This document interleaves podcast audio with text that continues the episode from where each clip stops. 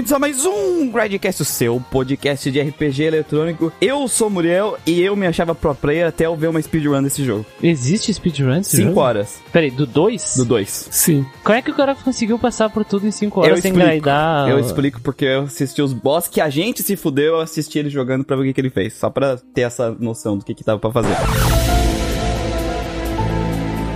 Ele usou combo, Christian. Ah, ele usou combo. E itens roubadíssimos. Ah, eu tô ligado, tem, tem uns itens aí que, que, que basicamente dão imunidade. Não é imunidade, mas os, os danos de certos elementos não te fazem absolutamente nada. Ah, sabe? tem. Não te, não te representa o perigo. Tem Dragon Eye em item, Christian. Tem item, é, tem item que te dá turno. Não, dá um, dá um Dragon Eye 4.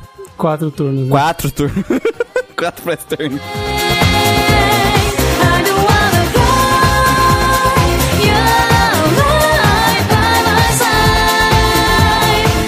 Pessoal, aqui é o Christian. É que nem eu coloquei no título da live, né? Digital Devil Saga 2, o inimigo agora é outro, literalmente, porque tudo que a gente acreditava que era verdade era mentira, E tudo que a gente acreditava que era mentira é verdade. era mentira de ainda. eu vou dizer pra vocês que quando a gente descobre a verdade, a verdade não é nem 1% do que acontece e o que, ou que vai acontecer. Quando eu me dou conta, eu estou numa viagem muito chapada. Nossa. E foi minha experiência com o jogo, isso aí.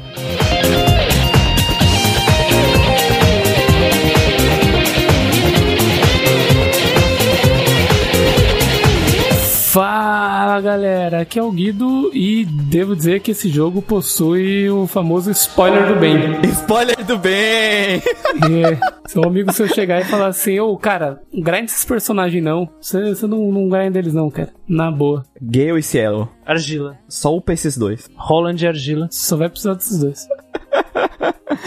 Só esses dois. Só upa esses dois e o Surf, pelo amor de Deus.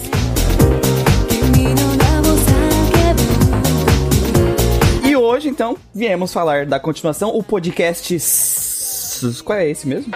46. 46, Parte dois. parte 2, que vai sair depois do 47. Seja bem-vindo ao Grandcast. É.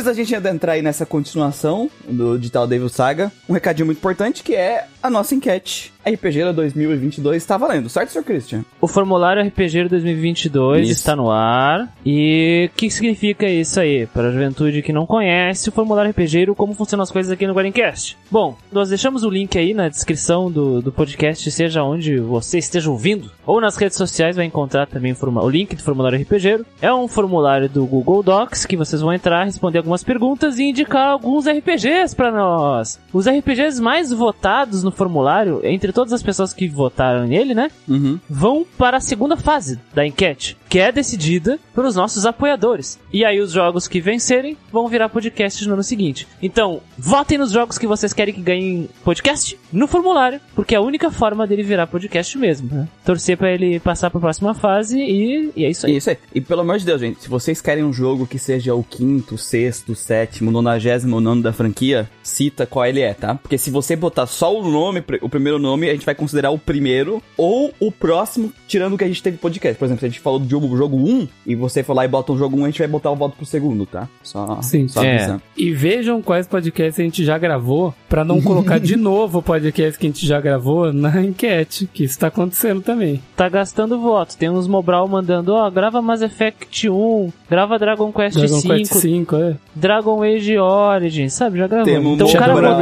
Returns. Shadowrun Returns. Se, se tu vota Dragon Age Origins, tu tá votando em Dragon Age 2, pô. E você O que tem certeza, não é legal. Você quer Dragon Age 2? É, Exatamente. não, não, não gaste seu voto, vote consciente.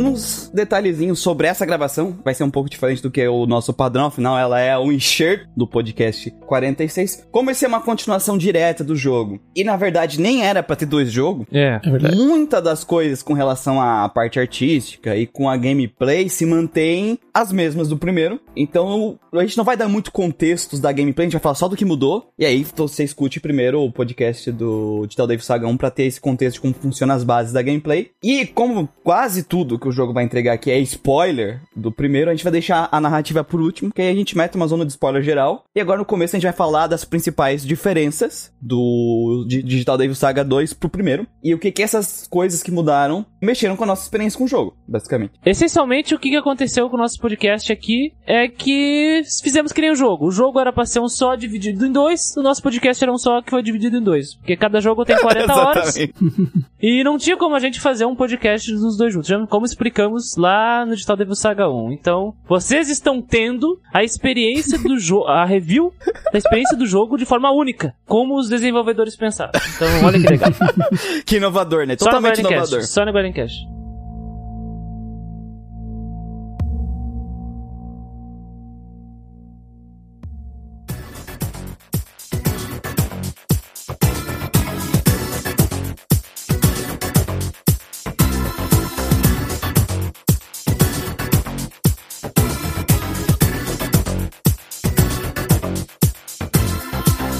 coisa que mudou foi o ano, né? Virou o ano. E, Gustavo, 2005 saiu Digital Devil Saga 2. Um tempinho ali depois virou o ano. O que que tem de bom ou não tão bom de RPG aí em 2005? Bom, no lado dos RPGs orientais, nós temos Tales of the Abyss, Uhum. Rogue Galaxy, Grande A3, que Meu foi Deus. aí o que sepulcrou a, a franquia. Nós temos, Que Deus a tenha.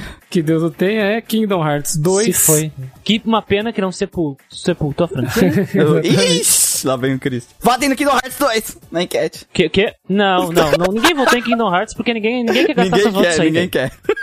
Tem também o Makai Kingdom, Chronicles of the Sacred Tome, que é Desgaia-like, Desgaia lá. Desgaia. feito Ai, pela galerinha do Desgaia. Temos o Namco Cross Capcom, Ó, gosto dele, hein? Já comentei sobre ele no, No podcast exclusivão. exclusivão.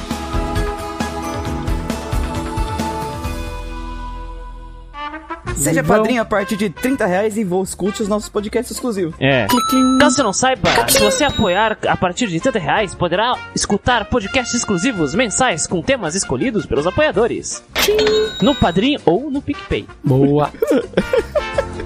Lunar Dragon Song, Wild Meu Arms, Deus do céu, que horrível. Já, já desandou, né? O Nossa, né? corta. Acabou o podcast. Wild Arms 4, Radiata Stories e Tales of Legendia. Sim, teve dois Tales of nesse No mesmo ano. 2005. Tenho a impressão que são feitos por equipes diferentes esses jogos, cara.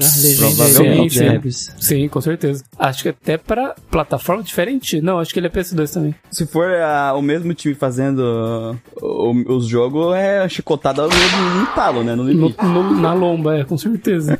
né? E os dois é pra mesma plataforma, não tem nem como. Sim. Isso é louco. E do lado dos ocidentais, temos o Neverwinter Nights Kingmaker, Jade Empire, Fable Lost Chapters, que é, é o Fable 1, que saiu um ano depois do, do, do primeiro Fable, que ele já veio já com conteúdo a mais e tal. Que daí é a versão definitiva, né? O Lost Chapters. Foi o que eu joguei, cara. Sim, sim, eu também. O X-Men Legends 2, Rise of Apocalypse. Já joguei esse aí, cara. Já joguei, cara. Legal, De cara. PS2, Pelo né? menos na época eu me diverti bastante, sim. Eu sim. cheguei a jogar ele também. Lords of the Rings Tactics. Sim, tem um jogo tático de Senhor dos Anéis. Nossa, deve, ter, deve ser muito interessante como eles cons- construíram esse jogo. E Dungeon Lords. Dungeon Lords é um nome bem evocativo, né, cara? Os Sim. Lords da masmorra. Exatamente. Não conheço esse. É tático? Não. Não? Pelo que eu lembro dele, ele é isométrico. Ah, eu tô vendo aqui.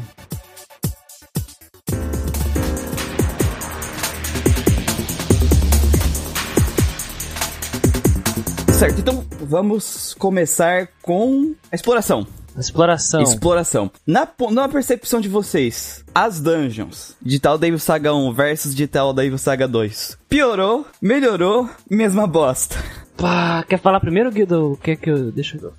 Se quiser começar, fique à vontade, amigo. Cara, eu acho meio complicado fazer essa comparação, porque assim, as dungeons, a- as masmorras do 2, elas são bem mais variadas entre si, Uhum. só que muito mais repetitivas em si mesmo, tá entendendo? Uhum. Diferente do 1, que no 1 ela tinha uma especificidade, uma gimmick, né? Que se repete em várias dungeons diferentes. Sim. No 2 não tem muito dessa repetição de uma gimmick que se repete em várias dungeons, mas a gimmick da, da dungeon específica, ela, pelo menos me cansou, acharia repetitiva, assim. Sim. A dungeon final, até que foi menos, foi menos Repetitiva. b- burra do que a da dungeon final do primeiro. Eu achei legal a dungeon final do, do Digital Devil Saga 2. Ela não foi repetitiva, porque ela, cada andar era de uma coisa diferente. Era legal, isso, era, isso é legal. Os caras gastaram todas as gimmicks na dungeon final e não sobrou pro resto do jogo.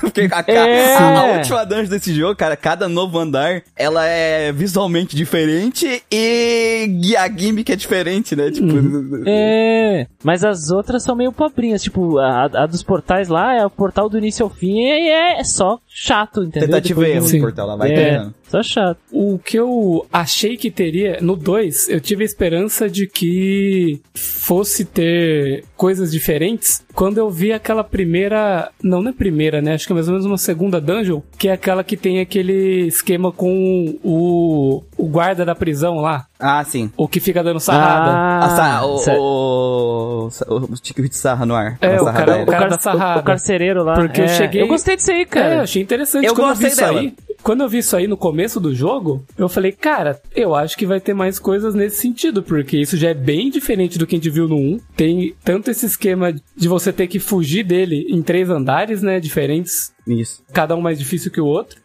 E você tem que fazer o esquema lá pra você poder eh, depois zoar o, o boss pra você conseguir enfrentar ele, né? Dar, dar comida Fazer ele estragada ficar pra com ele. caganeira, né? Exato. É. O legal é que foi uma coisa que eu falei lá no, no Digital Devil Saga 1, que um dos problemas da exploração era que não, não tinha algo que quebrasse o ritmo, né? Uhum. Tu saía de uma dungeon com uma gimmick pra ir pra outra dungeon que tinha uma gimmick, às vezes as gimmick das duas eram parecidas, e ficava um dungeon crawling, tipo, direto, direto, direto, direto, e ele não tinha, como não tem overworld, nenhum dos dois, como o Nocturne, por exemplo, Uhum. Não tinha nenhum momento que quebrasse esse, esse ciclo, né? Não tinha o bug do. do o- É, não tinha. do Mass não tinha Effect. bug do Mass Effect. é, não tinha algo assim que quebrasse gameplay. E, cara, assim, esse puzzle aí do, da- do carcereiro, ele é bem isso, né? Então, Sim, sim. é um negócio que, putz, diferente pra... é, O jogo precisava pelo menos fazer, não igual, né? Mas mais umas duas ou três coisinhas dessas, sabe? E daí a, a tua exploração seria muito melhor. Não, eu concordo contigo, Muriel. Eu concordo. Foi, acho que foi um belo de um ar fresco, assim, sabe? Uma lufada de vento gostosa, assim. Quando eu vi, eu fiquei tipo, caralho, eu vou me fuder. Eu ficava, ah, mas era divertido correr, cara. Era. E, e- e- e a, e a tela girando né? a A tela câmera. Sim. tremendo, assim, dando um desesperozinho. Você, ai, caralho. E também, e também não é um bicho de sete cabeças, né? Pra resolver. então- É. é, é. E aí ficava. Me lembrava muito aqueles jogos simples de, de Atari, de NES, que tu tinha que. é, Cada andar que tu ia pra um lugar ficava cada vez mais complicado o labirinto. Isso. Uhum. Era tipo isso, porque o labirinto que o cara tava, tava te perseguindo, e aí tinha umas paredes, tinha umas coisas que bloqueavam, entendeu? era legal. Só que uma pena que ele não mudou a ideia do 1 de ser uma dungeon atrás da outra, sabe? Uhum. Sim. Então tu tem isso, e aí tu sai, vai pra outra dungeon, e aí E aí repete o ciclo. Da- é- Aí, aí dungeon, aí dungeon, aí dungeon, aí dungeon. Aí não tem esse refresco de novo. Até tu chegar na dungeon final, só que a dungeon final é gigante. Isso. E aí cansa também. Sim. Fica cansativo. Pelo menos essa foi a minha experiência. Não sei quanto vocês. Não dá pra considerar isso nem um pouco como ar fresco. Mas, tipo assim, o que eu fazia é, toda vez que eu terminava uma dungeon, eu voltava pra cidadezinha lá do- Ah, dos, dos underground lá, pra mexer nas minhas coisas por ali e tal. Mas, tipo, meu, é, continua sendo uma seleção de fase que você vai pra um lugar seguro só pra ajeitar suas coisas e ir pra uma próxima dungeon, sabe? Comprar item no mercadinho. Exato. É É, é que assim, eu sempre vejo que eles tentam não, não fazer uma dungeon igual ao outro. Eles têm esse, esse esforço, sabe, de tempo pra tentar inventar alguma coisinha ali. Mas o foda é que assim, a gente. Eu falamos isso no primeiro momento. É que o Nocturne mata muito, né, velho? Fez muito melhor. Puta merda, porque o Nocturne os caras tiveram umas ideias tão criativas, porque essa, essa da, do Sarrada Voadora é esse nível de criatividade, né? Tipo assim, é algo É. que tu entra e tu não tá esperando na dungeon, né? E é, a maioria das outras dungeons é, portal, é pega um cartão, é, sabe? Te pega um cartão É. aqui, passa lá, sabe? Tem, Bah, a do cartão é muito é, chato, tu dá volta. Eu acho que é outra, assim, que eu lembro que vem na minha cabeça, assim, que é um pouquinho, mas também, sabe, é a do, do, do, lá que o cara mete o braço na máquina e eletriza, eletriza Ah, a o- máquina. o rolando. rolão. É, é o do cartão. É o do cartão. Que é um a tipo de do cartão, também, sabe? Então, É. faltou um pouco dessas loucuras, assim. A dungeon final, como ela é fora do mundo real, assim, digamos, Uhum. era um pouco mais viajada, mas não. Metafísica, uma É. dungeon metafísica. Mas não também não chega perto do que a gente já viu, o, o que essa equipe consegue produzir de dungeon, né? Sim. Não são, não são dungeons péssimas, de péssima Não, qualidade. não, não, não elas são são, acima não, da média. cara. Elas são acima da média. Ah, ela, eu acho que eles continuaram mantendo esse padrão do primeiro também, que era acima da média, mas. Cara, eu, eu, a- eu acho que são melhores que a do primeiro, porque eu não, eu, eu, eu, não, eu não senti elas preguiçosas como eu senti na do primeiro. Eu não, eu não senti, tipo, um corredor comprido que, Christian, caminha esse corredor todo comprido aqui pra tu ter vários encontros aleatórios pra tu chegar num ponto, sabe? Porque eh, eu senti isso só em dungeons que são claramente labirintos e é o objetivo do labirinto fazer isso. E tu chegar num, num, corre- num corredor sem fim e voltar. Mas, cara, em momento algum eu senti que tava. O diretor ele colocou aquilo de propósito, sabe? Eu senti que foi pensado. Eu sinto que a equipe ela se debruçou e pensou como é que a gente vai fazer essa dungeon ser legal. Eu, eu, eu acho que teve muito mais amor nas dungeons aqui, por um motivo muito claro, porque é, é a, o clímax, né, da história aqui no 2, Uhum. do que no 1. No 1 é tudo o, o preparation, né? Tudo preparation, assim, mas eu, eu, eu achei melhor. E visualmente também, né? A gente acaba tendo opções diferentes, né? De, tipo, porque, Tem o, parede de cor, né? porque o Junkyard era aquela coisa, né? Que era tipo tudo muito monótono, tudo na, mesma, na mesmice, né? E aqui eles consi- conseguem trabalhar de jeito diferente porque a gente tá em outro lugar, né? Isso É, e também dá ajuda um a mostrar o, o contraste, por exemplo, da, da parte do começo, Uhum. que a gente tá nos fudido, pra quando a gente vai pro High Society, né? Pra torre, é. Tu tem a diferença eh, grande da construção, da textura nas paredes, faz dar essa diferença de um lugar fudido pra um lugar. Uhum. Então, ah, que não tinha no primeiro, né? O primeiro era tudo parede cinza, basicamente, a maior parte do jogo. É muito cinza o primeiro, né? Sim. Eu consigo imaginar essa equipe falando, beleza, as nossas ideias, tipo, os caras fizeram um brainstorm, fizeram uma reunião de ideias, e aí todo mundo teve um monte de ideia foda, e aí, beleza, vamos colocar na parte do clímax aqui, aqui, aqui, aqui. Aí eles falaram, beleza, mas e o começo do jogo? Ah, coloca umas dungeons aí, re- repete algumas coisas aí, Uhum. porque não vamos, não vamos gastar o nosso, as nossas melhores ideias lá no começo. Vamos gastar elas aqui na dungeon no final. Vamos gastar elas aqui no, no carcereiro. Vamos gastar aqui no. no... A, a das dos cartões, ela é repetitiva, mas é muito melhor do que as dungeons do primeiro pra mim, cara. Cara, pra mim Sim, eu ainda, é- assim, a da- das dungeons do primeiro eu ainda gosto muito a das estátuas lá que te olham. Sim. que, que tu, tu olha e tu cai no É, buraco. porque ela é uma dungeon que, assim, ela não é de a tentativa e erro, né? É. É de tu prestar atenção nos caminhos, nas estátuas, sabe? Sim. Então é tipo, putz, uma gimmick... E não- tentar controlar no, no espaço certo, É, né? Porque isso. o dedinho pode ir pro lado e tu cair. E ela é a primeira de você é, errar e cair, né? Uhum. Essa que é a parada, tipo assim, ela também é a primeira, então ela acaba que ela trouxe essa, essa inovação que as outras Conceito, copiaram, né? Mas o foda é que as Isso, outras isso. que vem depois é, é de, tem um É gimmick pior. de cair, mas elas estão tudo tentativa e erro. Não tem como tu adivinhar o Sim. caminho certo. Sim, sim. E essa aqui é. Tu tem que prestar atenção. Se tu vai cair mais de uma vez é porque tu não prestou atenção. Uhum, então sim. é diferente. Esse jogo aqui, a dungeon que me, que me, eu fiquei triste, eh, foi a dos portais, né? Eu acho legal a ideia. É, emotional damage! eu, eu, eu gosto da ideia dos portais pra puzzles pontuais, sabe? A dos portais Por é exemplo, do aeroporto? É, é não, do não, é aeroporto. quando tu a do volta aeroporto, lá. a do aeroporto, a do do aeroporto aeroporto é o, é o túnel, escuro. túnel escuro e, É. e lugares Que é legal, que é e legal. paredes que machucam. E, é, é, é- Não, o, do, o dos portais tem parede tem chão que machuca também. É, o Os chão que corredores circulares, uma- as- uma- que são roxos, assim. Ah, tá, mapa. então é lá. Ah, tá. É, é, é aquela isso. que tá, que tá tudo meio cursado, assim, tudo cursed, com umas pessoas cravadas nas paredes, Ah, o assim, limbo, o umas limbo. pessoas mortas. aham. É. É lá que é daí os portais, tá? E tem uns portais, são os vórtices, assim, Uhum.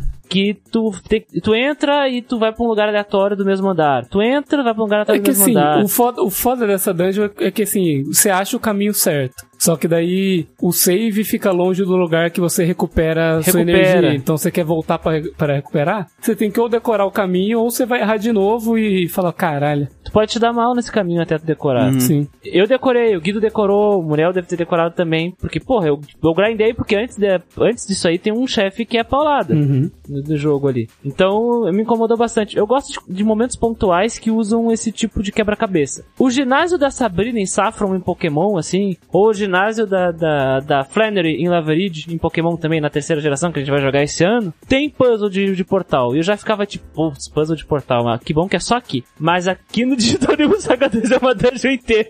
É bem, bem grande. Ah, e a diferença é que dentro do ginásio não tem Random Encounter, né? É, não tem random Não tem encounter. Random Encounter. É, porque... Aí tu tem que prestar atenção só no, no puzzle, É né? que tem muita. É que tem muita game. É, no. ah, Claro que aqui tu tem um mapa, né? Tu pode. Tu presta atenção, só que às vezes tu pega um portal e te joga lá pro começo, né? Isso acontece na dungeon final. Isso acontece É, na dungeon também, final. então, tem, assim- tem um andar que faz isso. É uma coisa que era bem comum, sempre foi bem comum no Shin Megami Tensei, né? O Nocturne também tinha as coisinhas assim. Dizem as pessoas que eu vi comentário que os jogos mais antigos eles ainda eram mais cuzão nesse sentido, tinha coisa mais cuzona em algumas dungeons. Mas, cara, putz, eu acho tão massa aquela dungeon do, do da, da estátua olho. do primeiro, do que te olha, a do sarrador, sabe? Tem O sarrador. É, cara, são dungeons massa e. Tem o boss se sente- matador e o sarrador, né? É, é, é isso. e tu não tá se sentindo trollado, né? Sim. E é um desafio. E a dungeon acaba se tornando um desafio divertido de passar, sabe? Uhum. Mas tem um ponto positivo em relação a essa questão dos portais, Muriel. Porque Hum. no, quando tu entra num portal, aparece uma exclamação Sim. no mapa. Sim. Uhum. Então, digamos que tu entra no, no portal certo. Ah, sim, verdade. E, tu, e tu, tu só vai onde tá a exclamação. Ou tu entra no errado, tu vai no que não é exclamação, tá entendendo? O problema é, que nem na dungeon final tem, que eu acho que é o, o penúltimo ou último portalzinho. Se tu errar, tu volta pro começo da dungeon. Da, do andar Nossa, eu inteiro. ca- eu não caí putz, nessa. Tu tem que gravar bastante. É, aí tu volta e tem duas exclamações e tu fica, putz, e agora qual delas? É, é, é, sim, sim, eu sei qual é esse. Porque quando tu tá Caralho, eu fazendo não caí pela. nesse, mano. Quando tu tá É. fazendo a primeira vez e o mapa tá fechado, tu vai olhando o mapa e tu vai decorando onde tu errou e onde tu acertou, né? Uhum. Sim, O foda é quando tem um desse e volta pro começo que o mapa já tá aberto. Sim. E aí, tá, aí, aí tu erra desde o primeiro, tá ligado? Até o primeiro. Aí, volta. Aí tu vai ter que redecorar tudo. Na zoada, zoada. É, já- eu passei por isso, acho que nada dos portais. Eu, tipo, eu já tinha acertado o caminho, aí depois eu olhar e falar, putz, tem dois exclamação, e agora? E se ferrou. Mas é aquilo, são dungeons acima da média, manter o nível do primeiro e teve uma leve melhoria visual e, e na- no design das dungeons em de geral, ideias. assim. É. É um pouquinho. O, o Emp é, é, tava assistindo eu jogar no Discord, né? Eu tava jogando e transmitindo o pessoal do Discord, eu tava jogando. E eu tava nessa dungeon final e ele falou: Nossa, cadê a segunda tela pra eu poder marcar aqui no meu mapa qual é o caminho certo, né? Porque tem jogos que permitem isso de Dungeon Crawl, né? O Ethereum Odyssey, por exemplo, a segunda tela tu pode marcar coisas no mapa. Seria da hora se Pô, mas não é um jogo- jogo, né? 3DS, né? Sim, sim, sim, sim, sim. Mas, mas seria da hora se pudesse abrir um mapa grande e tu pudesse marcar, por exemplo. Isso é uma coisa legal. Riscar na Seria tela uma da TV da do. Play 2. sabe? É, uma mãozinha assim que tu controla com o analógico. Qualquer coisa assim. Isso, isso, isso é, é uma ideia legal, cara. Eu acho que deveria ser encorajado pra jogos assim. Ou o cara fazer que nem o. Que nem o, o protagonista lá do Silent Hill que já vai marcando no mapinha pra ele. Se tu, tá ligado? Se a porta tá trancada, ele vai lá e marca que tá trancada. Tá... Eu, é, eu gosto bastante de jogos que você consegue você escrever uma mensagem pra você mesmo no mapa, assim, deixar uma marquinha e tal. Aqui não, seu burro. O cara que foi três vezes no mesmo portal. Tem jogos com, com uma mentalidade bem. eh, vou dizer retrógrada aí? Ih, retrógrada, já bem japonesa, antiga, assim, de te vira, né? ligado? Nossa, Tu vai jogar um, se tu vai jogar um jogo NES ou de Super Nintendo aí, ou de Mega Drive, ele não vem com mapa no jogo. Alguns jogos, por exemplo, vão vir com mapa no jogo. E o a ideia do desenvolvedor é tu pegar o caderno quadriculado e tu fazer o mapa, né? Uhum. O Phantasy Star, o Phantasy Star é um, é assim. É, A ideia do cara é tu andar jogar com Nossa. ca- uma folha quadriculada. Nossa, que inferno, velho. E, e aí, Uhum. putz, aí, aí é zoado, assim. Ah, eu vi uma falando, falando- disso, eu vi uma vez um, um detonado, acho que foi do primeiro Megami Tensei que o cara fez. E aí o cara, o detonado ele falava, ele botava uma imagem assim da dungeon que ele desenhou assim com um caminhozinho, tá ligado? É? Sacando. Tem- tem que ser Beleza. Caminho contado por passos, né? E tu que tá vendo, tu, tu tem que saber exatamente pela porta que tu entrou, porque senão acabou o detonado dele não serve pra mais nada, senão já sabe onde tu tá. Mas aqui tu tem um mapinha, pelo menos, né? Mapinha que vai Tava comentando esse negócio de mapa. As próprias desenvolvedoras elas são ligadas disso. O relançamento do primeiro Phantasy Star pela, pela Sega Ages, né? Aquela linha de relançamentos do Switch, é o único que tem mapa. É, Uhum. Eles colocaram um mapa no, no Phantasy Star porque era é, é uma- definitivamente uma experiência de, de cartógrafo. Eu, eu gosto dessas coisas de marcar. Acho que seria uma, uma, Uma uma característica opção. que seria muito boa no Digital Devil Saga isso, né? Sim. Eu, eu vejo bastante em, em Metroidvania, isso daí. É, sim. Tem. É. Se marcar em mapa. Gosto bastante também.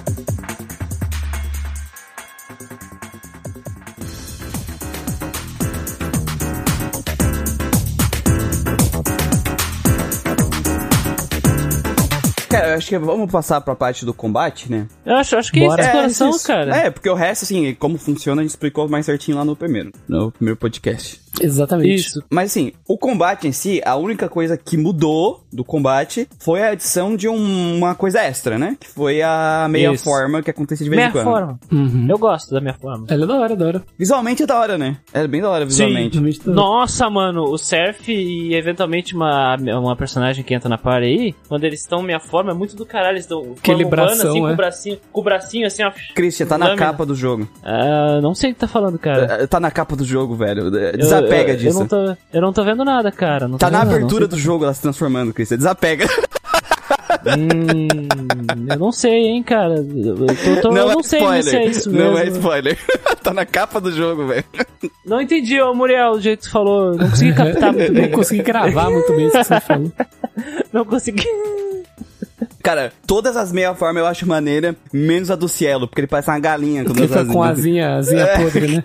Bah, cara, mas quando, mas quando ele dá crítico é maneiro. Ele vira Beyblade. É, sim, sim, ele vira é meio- verdade. A moral da meia forma é, uma- é um estado especial, né? Que os personagens são meio humano, meio demônio, né? Com alguma parte humana. Normalmente a parte de arma do demônio ele tá, né? Uhum. Imagina a argila só com a mãozinha de chicote. Que Isso. delícia. Sim. E com os olhos pretos, né? Com os olhos pretos. Sim. Berrando feito um bicho. Eles ficam, eles ficam com, gente, É, com eles tudo ficam, também tipo, gritando. perde a razão. Bestial. Bestial. É. E aí, nessa forma, você não pode usar magia. É só golpe físico. Só golpe físico. Só que a chance de crítico tá tipo 2 mil por cento, tá ligado? É quase garantido. Quase. Pra, pra, mim, pra mim era assim: se você acertar é ah, crítico. é verdade, é verdade. É se você crítico ou acerta é crítico ou miss. Só É, que crítico ou miss. existe uma grande chance de você errar. Só que se você acertar é crítico. É crítico. E o, o- o dano, o dano por si só já não é bem maior do que o normal? Eu porque acho que ele os é críticos que eu causava Então. nessa forma é, era muito grande. Cara, já. No, no- no- tipo, na metade do jogo eu tava causando crítico de, de, de quase 2 mil, cara. De hit kill, é hit kill. Era a, a- o força física aumentada plus o crítico, né? Ele era o Uhum. crítico. Sim, e já e fica muito E forte. tu ganha bastante Atma, se não me engano, nessa, nessas lutas. Ganha, ganha bastante Atma. Ganha bastante Atma Point, que é a moeda ali, a experiência pra upar as magias, pra As ganhar as skills, magias. é. As, skills. Pra poder abrir as casinhas, né? De habilidades, que Esse. aliás é uma da, tá diferente nesse jogo, a gente pode até comentar sobre Esse isso. a gente já né? vai comentar. A gente vai chegar no, no Esse. grind Na progressão. Na Sphere Grid, a gente já chega lá na Sphere Grid. Só que assim, o teu inimigo também tá assim, né? Então teu inimigo também, se, se passar pro turno dele, também vai vir bater dessa forma, né? Uhum. Não, é- é- é- acho que não é, não é garantido crítico dele. É. Mas é, é garantido dele? A gente é muito vulnerável nessa forma também. Se eles batem na gente, é, É caixão. morte na hora, quase. É. É que na forma humana a gente já é vulnerável, né? Sim. A gente já é vulnerável. Então é basicamente tu tem todos os poderes de demônio muito fortes e tu tem a vulnerabilidade de humano. É o conceito de game design de alto risco e alta recompensa. Isso. Exatamente. Então, assim, é basicamente um- uma aposta ali, né? Se tu vai com tudo, ou você pode fugir. Fugir pode, né? Então, tu tem que escolher se tu vai bater ou fugir. Só cuidado com os inimigos que reflete físico, né, gente? Mas eles não refletem hunt, então tá tudo Sim, certo. não reflete hunt. Mas eu já caí, eu já dei uma dessa de animal, de dar um... Bateu na pancinha do, do na elefantinho. pancinha É, Aí bateu eu, na pum! pancinha do elefantinho. Sabe aquele, Oh. aquele, aquele vídeo do todo mundo batendo a palma na cabeça? tá ligado? Cara, é muito bom, é muito bom que é, as pessoas reclamam, poxa, peitos balançando. Mas, mano, o elefantinho, ele tem uma animação só do buchinho dele Que ele balançando, bate é. Quando ele dança, mano, quando ele dança, o corpo dele mexe de um jeito e o buchinho tem um movimento próprio, mano. O buchinho do elefantinho, velho. A pancinha dele, velho. É muito legal, cara. É muito legal mesmo. Eu Eu, eu, eu, amo e odeio ele ao mesmo tempo. assim. Ele- é, os elefantes sempre são chatos. Eles são elefantes. Todos os desgraçados, elefantes. é, é. E, e o macaco fudido da última dungeon também, velho. Aquele macaco, mano, da Ragnarok, velho. Nossa, É verdade, é da Ragnarok. Nossa, velho. Nossa. Da Ragnarok, mas Nossa. Foi tranquilo. E é isso, é tipo assim, é uma forma bônus, é, é legal, adiciona um, na minha Uma experiência, camada né? mais, né? É que adiciona um elemento caótico na tua gameplay. Sim. É, é porque, assim, esse jogo tem um loop de gameplay que nem o do primeiro, é o mesmo loop, que ah, pode acabar se tornando... Porque, assim, pra te conseguir é, jogar esse jogo da forma mais otimizada, tu vai ter que gastar a tua cabeça. E é cansativo, assim, porque as dungeons vai random encounter, vai random encounter. Então, E tu tem que sempre prestar atenção. É, muita atenção. Tensei. e aí... Sim. É meio que um elemento caótico, um dos elementos caóticos que mudam, quebra esse ritmo, né? Que é bom, é bom ter esse tipo de Sim. coisa. A- até a música é caótica quando começa. É, né? nossa, é. Me lembra Nocturne, acredita? Aqu- Aquilo parece ser muito hip-hop de Nocturne, cara. Uma copiazinha de... É, A mas música. todas. né? Cara, não, ma- ma- mas, cara, é muito parecido. Ô, Wilkin, coloca aí, por favor, a musiquinha do meio, meio demônio, porque, putz, velho, é muito parecido com aquele tema de combate do... É muito legal, cara. Porque lembra Nocturne, que é um jogo muito bom. Tá bom, seu pidão. Essa é a versão Nocturne.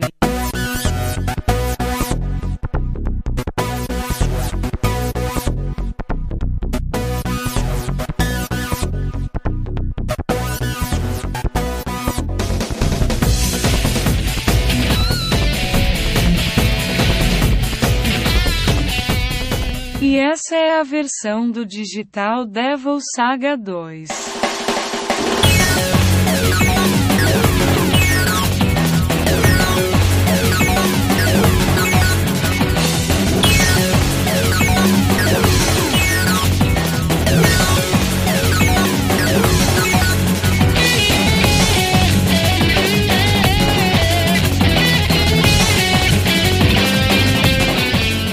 Que o editor acha sobre isso? Que o produtor musical estava com preguiça mesmo. E aí tem isso, né? Que é um elemento caótico. Tem o Jack Frost. Tem. Ah, o Jack Frost show. do show do milhão. do show do milhão. Tananana.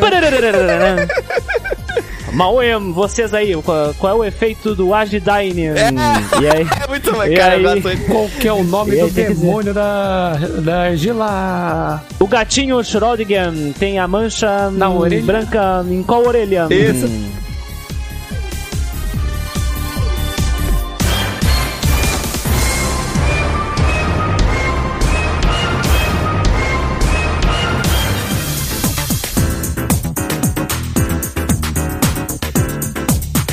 Assim, ele tem, eu acho que é 99 perguntas, né?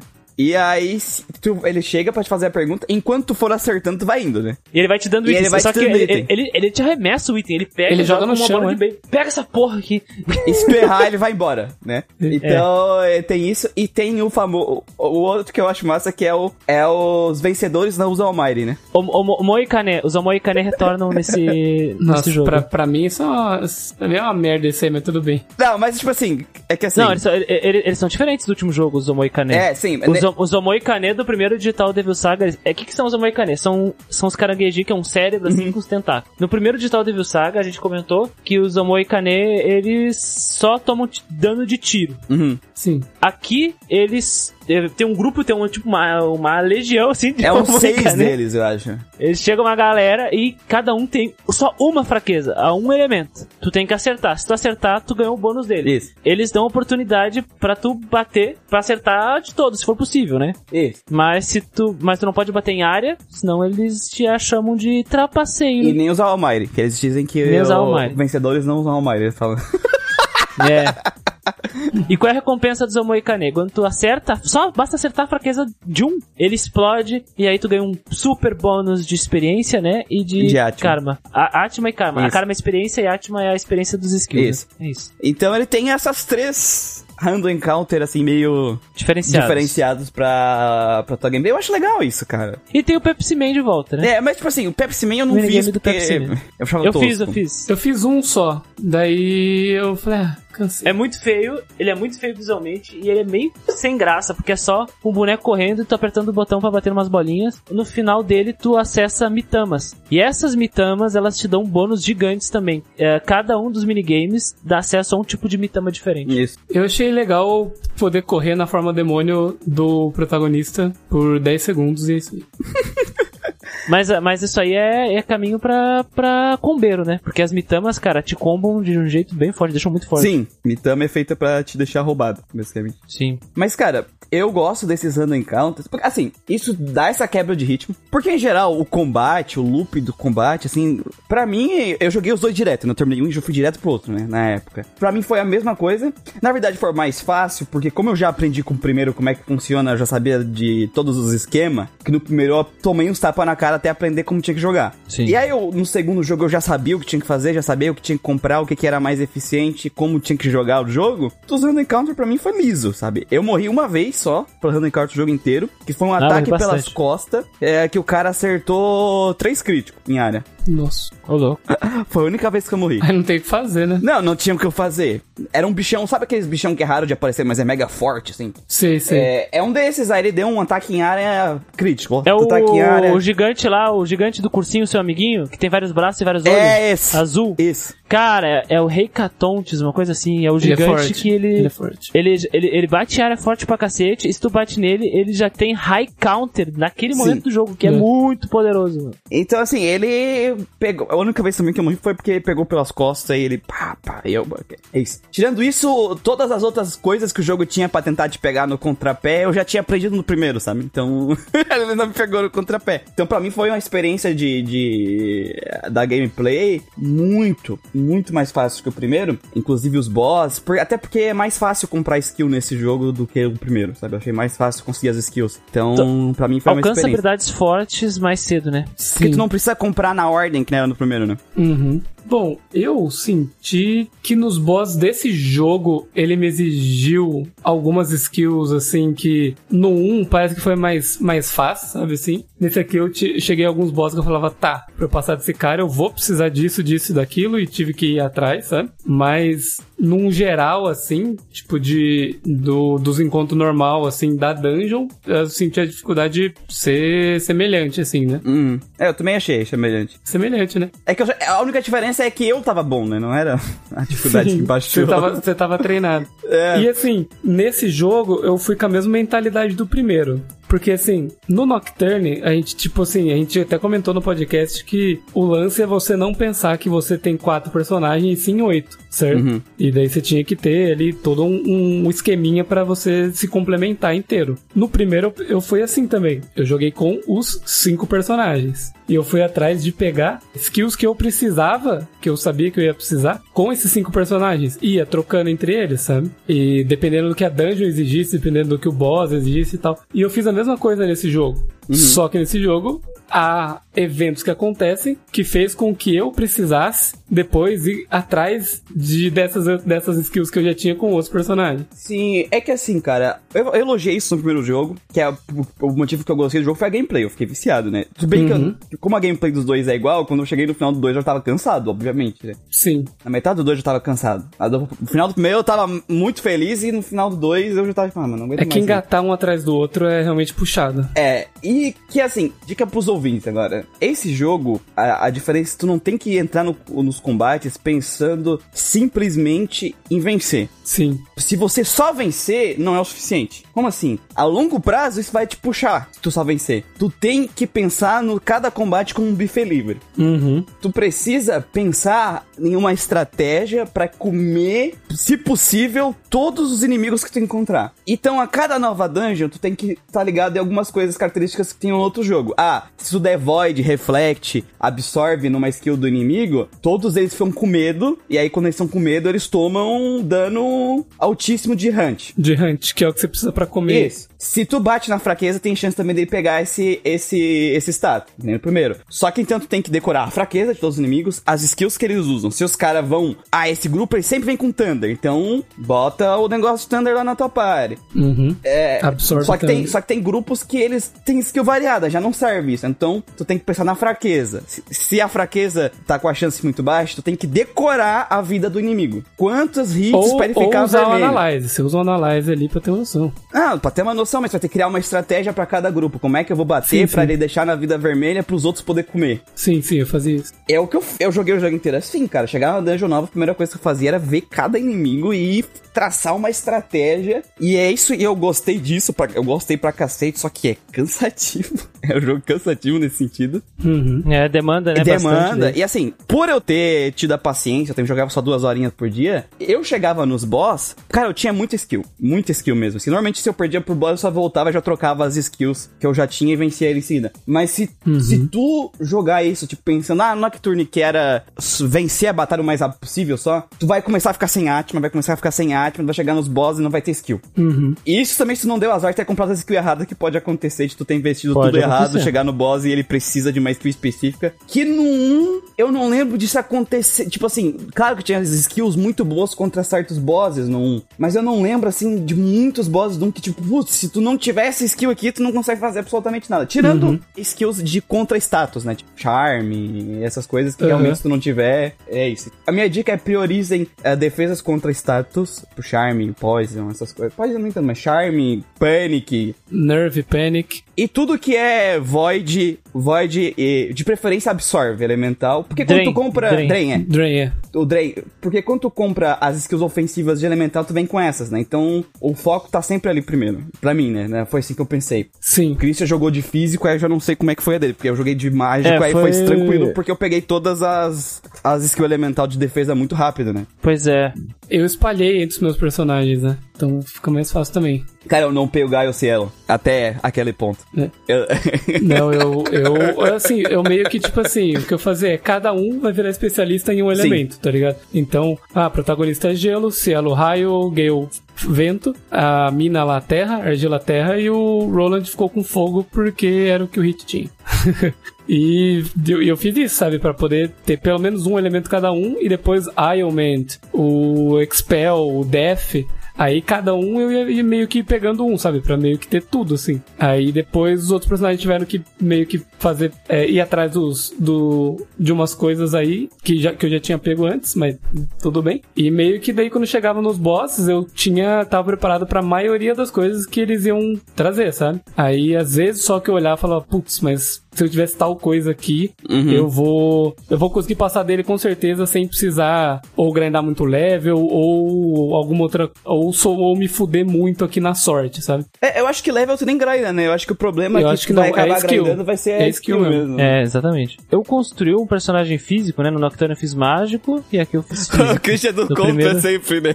Qual é No- a build primeiro jogo. indicada? Físico. Foda-se, eu vou fazer Não, mais. mas eu, mas, eu, mas, mas eu não vi build indicado. Não, eu tô fui- brincando eu- contigo. Não, eu- é porque eu pensei- é a build indicada. pensei- Não, tu só fez ao contrário, mas eu não tô te julgando, tá, Christian? Só porque sim, sim. parece coincidência que é sempre o contrário, entendeu?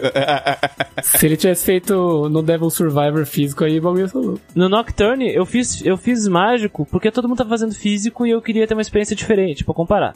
E aqui eu pensei, vou fazer físico dessa vez pra ver como é que é, porque eu nunca joguei o Nocturne físico. Eu, isso aqui é parecido com o Nocturne, vamos ver como é que é. E aí eu joguei o 1 com físico, joguei o 2 com físico e essencialmente o que aconteceu? O protagonista causa dano e o resto é suporte. É isso. Porque o resto, o resto não causa dano com magia, efetivamente. Porque, né, os status sobem uma merda. Não funciona muito bem. é, E, e- e comparado, e comparado com as porradas que o protagonista consegue dar com dano físico, cara, assim, ó, eles não chegam nem pertinho. Então, foi basicamente essa a estratégia que, que funcionou. E, aliás, eu venci o jogo assim. A Argila, a Argila e o Cielo, eles são magos, assim, não tão bons quanto um mago que a gente consegue fazer, obviamente, porque a gente distribui nossos pontos. Mas eles ficam magos até que decentes, assim. Por exemplo, se eu equipo. Mas só pro final do jogo, quando eles têm mais de 60 em magia, 50 em magia. Ah, mas nem isso. É quando você equipa, sei lá, o, o- ah, um Thunder, por exemplo. Você coloca um, um Amp e um Boost nele e Ah, usa uma um magia, daí um bate, desse, bate forte daí, sabe? Mas daí é aquele um meme grau. do. do Invencível, né? Olha o que eles têm que fazer pra chegar numa fração do meu é, poder. exatamente. Uma fração do nosso poder. Exatamente. Exatamente, exatamente. Exatamente. E, e aí é basicamente isso. Aí no início do jogo, eu. Argila era fixa na minha, na minha equipe. Uhum. Era o protagonista, Argila. E aí eu ficava trocando Gale, Roland e Cielo, né? Claro que eu joguei mais com, o- com o Roland no começo, porque ele era novidade. E porque ele é Eu massa. tinha, né? E porque o rolão, É. o rolão é massa. O rolão é e massa. ele é muito massa, ele é um personagem legal de observar as animações dele. Mas eu usei bastante os outros também. E como é que eu joguei, né? O, o Muriel ele devorou tudo que apareceu pela frente. Buffet livre. Eu- Buffet livre Né? total. Preferido. O que, que eu fiz? Eu, basicamente eu ia vencendo os inimigos até eu não vencer o inimigo. Aí eu pensava, beleza, o que, que eu posso organizar aqui pra poder vencer o inimigo? E eu, e eu pensei que nem o Guido, sabe? Eu pensei, beleza, eu vou dar pelo menos dois elementos pra um personagem ficar muito bom em dois elementos. Foi o que eu pensei. Uhum. Aí, sei lá, argila era terra e, sei lá, Raio. raio, sabe? Coisas assim. E aí o cielo era vento ou, ou sei lá, gelo, tá entendendo? Uhum. Ou raio, não sei. Eu, eu não lembro o que eu fiz, mas era cada um com dois. O Gale também. E aí o, e o Roland, ele tinha ali, o- ele era mixed, sabe? Ele era meio mi- misto, assim. É Aí, tipo ok. um Nidoking. É, exatamente. E aí tava, tava suave até aí. Até acontecer aquilo. Aquilo, né? Aquilo, E aí eu- aquilo é Putz. triste. Aí eu vi, beleza, eu tenho esse personagem aqui que sai bom em dois. né? Nessa eu me ferrei também, nessa eu me ferrei também. E, e aí eu fiquei tipo, ok, né? E aí eu comecei a, a, a gastar, né? Comecei a me penar quando eu chegar, chegava em bosses que eram mais pesadinhos. O, o Abaddon, eu só, eu só precisei de um Drain. Sabadão. O Sabadão. Sabadão! Atração! Atração internacional.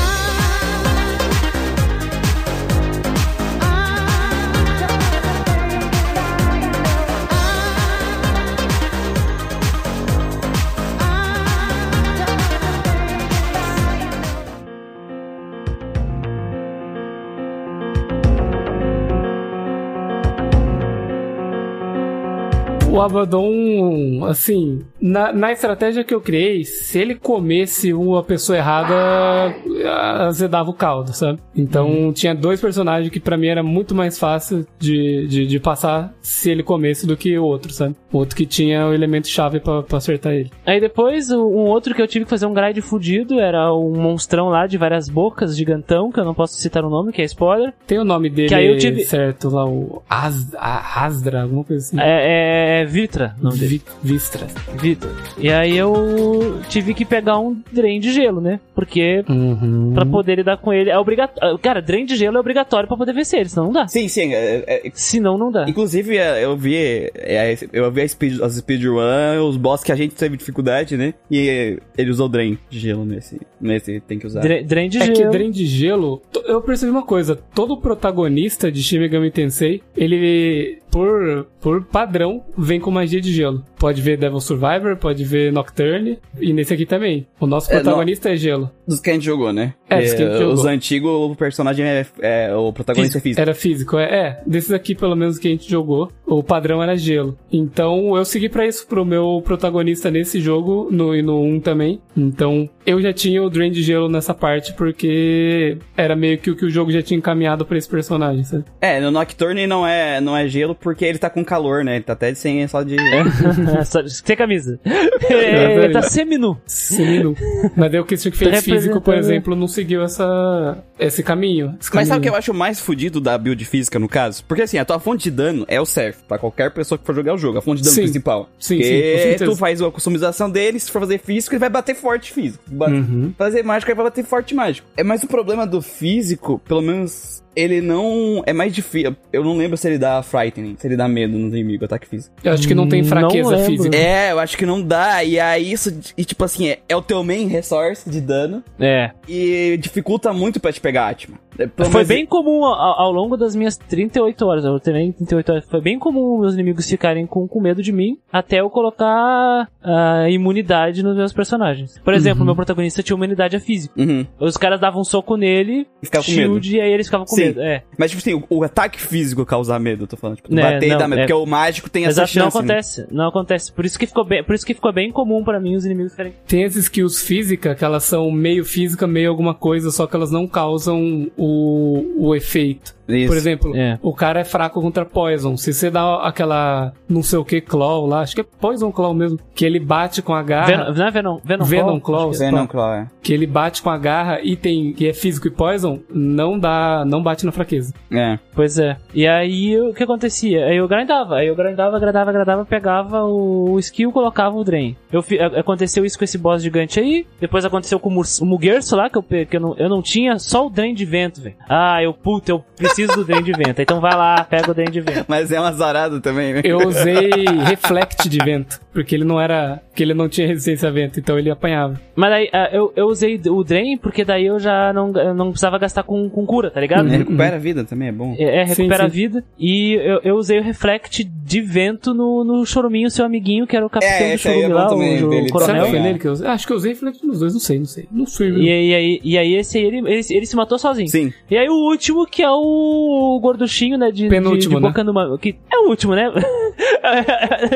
Moralmente é o último. Ô, vai me dizer que você não tava esperando ele Transformers, Christian, também. Não ficou faltando um Transformers. O bicho, o bicho que tem boca no mamilo lá, o gordinho da, da- que tem boquinha no mamilo.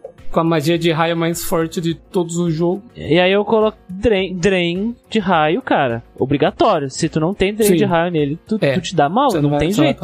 Não tem jeito. Mas sabe que eu- uma coisa bem interessante que eu fiz pra lidar com ele? Eu não tava confiando no dano dos meus magos. E o meu personagem físico, ele tava com Ragnarok. Aí eu pensei, ok. Eu vou primeiro o quê? Vou usar ah, no physical, o protagonista. E todos os magos bufavam, bufavam, bufavam e debufavam o cara. Sim. E aí depois, com o cara, o, o protagonista bufado no físico lá em cima. Ragnarok, Ragnarok, Ragnarok, Ragnarok, Ragnarok, Ragnarok. Até ele mudar de forma, né? Aí, como eu, como eu tava bufando, dava no físico, ele não, não causava nada nos meus personagens, porque ele só dava soco. Uhum. Aí quando ele mudava pro, pro, pro mágico, era o Drain de o raio. Drain de raio, é. E virou passeio, e virou passeio. Eu também morri a primeira vez que eu futei, mas a estratégia que eu vejo os caras fazendo na, na, Speedrun? Na, no speedrun é, é estúpido, porque simplesmente ele não usa DK de Decunda. Ele usa, ele usa, o É, gordinho mas ele usa não usa com si frequência. DK de Ele Decunda. usa em cima. Ah, ele usa bastante. Ele tira o- os É que assim, não dá tempo dele usar. Ah, tá. No o speedrunner ali, é. os- porque ele- antes eles bater, eles fazem os buffs os debuff, né? Então normalmente eles não usam mesmo. Cara, todos que eu vi foi a mesma coisa. O cara meteu 3 debilitate e 3 da outra skill que faz a mesma coisa contigo, só que pra cima, né? Que eu não lembro o nome da skill. E depois batia no cara até morrer e ele não conseguia. e Toda vez que ele a- a- atacava físico, ele errava. Quando ele usava o raio, ele tava drain. Então ele nunca tinha turno pra usar DK de Decunda, sabe? Ele não, Sim. não tinha turno. E aí ele venceu. Eu acho que o indicado é o dar o debilitate, né? É, É, que, é nele. que tem um. É que assim, o Debilitate eu fiquei com medo de eu ficar com medo de usar, porque eu lembrava que era um combo de três personagens. Mas tem como fazer com dois. Sim. E aí foi aí que o cara que eu vi o cara jogando a coisa que dá pra fazer com dois. O tanto o Debilitate quanto o, o Power Up, né? Aí ele fez isso, o último boss e, o, e esse foi isso, basicamente. o que o cara, os caras fizeram, velho. Mas tem como conseguir o debilitate como magia, viu? Eu sei que Sim. tem, só que é. Demora. só que na speedrun, na speedrun, na speedrun ele não vai conseguir fazer isso, né? Ele não, não vai grindar até pegar o Debilitate, demora. Eu tinha Debilitate no, no Seraph, Sephiroth. Uepa!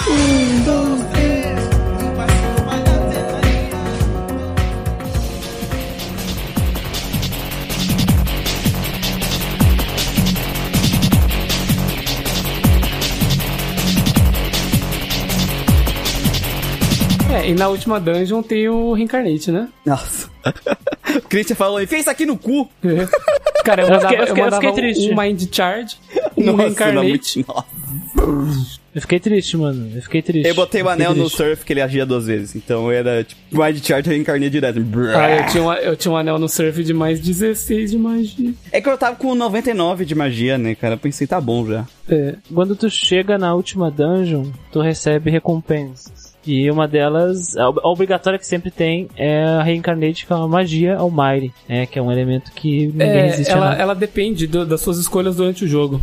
Uhum. Tem como você ganhar Ela uma outra. depende das escolhas? Tem como você ganhar Qual é uma a outra coisa. Qual é a outra? Eu não peguei a outra. Eu, não... Eu peguei a reencarnate também. eu, até, eu até tinha visto, mas eu não. Com os outros personagens também, né? Depende das suas escolhas, eles ganham. O meu, eu ganhei o Índio Ticudo e a amiguinha da argila lá. Eu também. Christian também. Eu não loadei meu save do 1, porque eu tentei uma vez, não deu. Eu falei, ah, tomar no cu. Mas foi isso que eu ganhei. Se tu subiu, tu tem uma memory card de save do 1, tu sobe no, no 2 e tu ganha o Fire Phlegethon, que é a magia elemental mais poderosa do jogo, que é do Gale, que é é a estratégia mais indicada também pra tu matar rápido o gordinho do- da boca do mamilo lá, porque tu coloca Fire Amp, Fire Boost e dá Fire Phlegethon na forma de que ele é fraca a magia, e tu atropela ele. Uhum. E a argila tem só o Se- Seraph Lore, que é a magia Expel mais poderosa do jogo. E quando tu usa, tem animação bem bonitinha de que aparecem junto com eles, né? Os outros personagens, a, a Ginana e o. Índio Ticudo. Indião Ticudo. Índio Ticudo. Eu não lembro o nome Esse dele. é o eu acho nome que é dele. Popo, Pop, Popo, uma coisa assim. Eu já inventando os nomes. de É, índio. Assim, é tipo, tipo, mas o. e é- Pai Fred. Opa, epa! E é legal que tem interações únicas também. Por exemplo, se tu usa o Seraph Lore contra o Mugerso do. O morce- morceguinho lá da, da, da Sarrada no ar, aí ele fala: O quê? Ginana, você está aqui? Aí ele xinga ela e tal. E bem interessante. O, Lu, o Luiz falou aqui, não, que tem boss, se não me engano, tem sei que se botar só 3 debuff ou buff, ele não usa decunda ou decagem.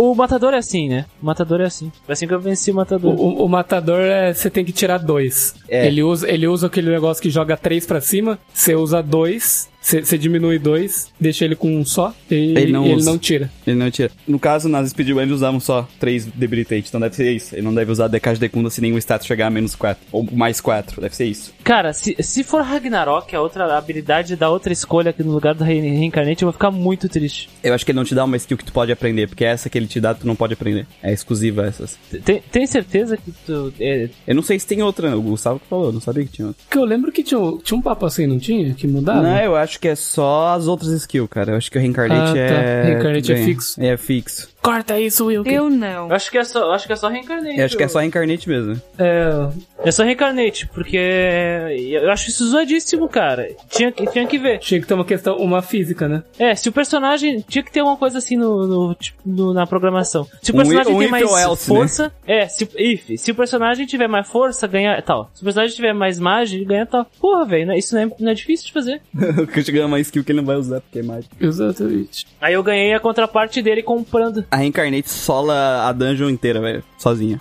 Eu lembro que no começo eu botei a Reincarnate e aí só skill de bônus nos, nos aliados. Atma bônus, item bônus, sabe? Tudo pra conseguir coisa. E aí começou a dropar o item que era o cartãozinho que aumentava um status teu e curava full HP e, E MP, do personagem. E eu vi, cara, ferrou. Eu vou ficar só usando Reincarnate. Aí o. Até o momento que eu peguei as Megiddo e as coisas, que aí custa menos MP e também não mata. E aí o que acontecia? Eu dava, como o Surf atacava duas vezes, eu usava o, as, as skills e deixava os caras com tipo nada de vida e os outros vindo devorando. Uhum. E aí eu comecei a upar muito, muito, muito, muito, muito, muito, muito Atma na última dungeon. E, assim, enchendo desse item. O meu surf, cara, eu enchi ele de bomba. O bicho ficou. Tunadíssimo. Cara, ele tava dando ataque físico também, dano físico, ele tava com quase 40 de ataque físico, tá ligado?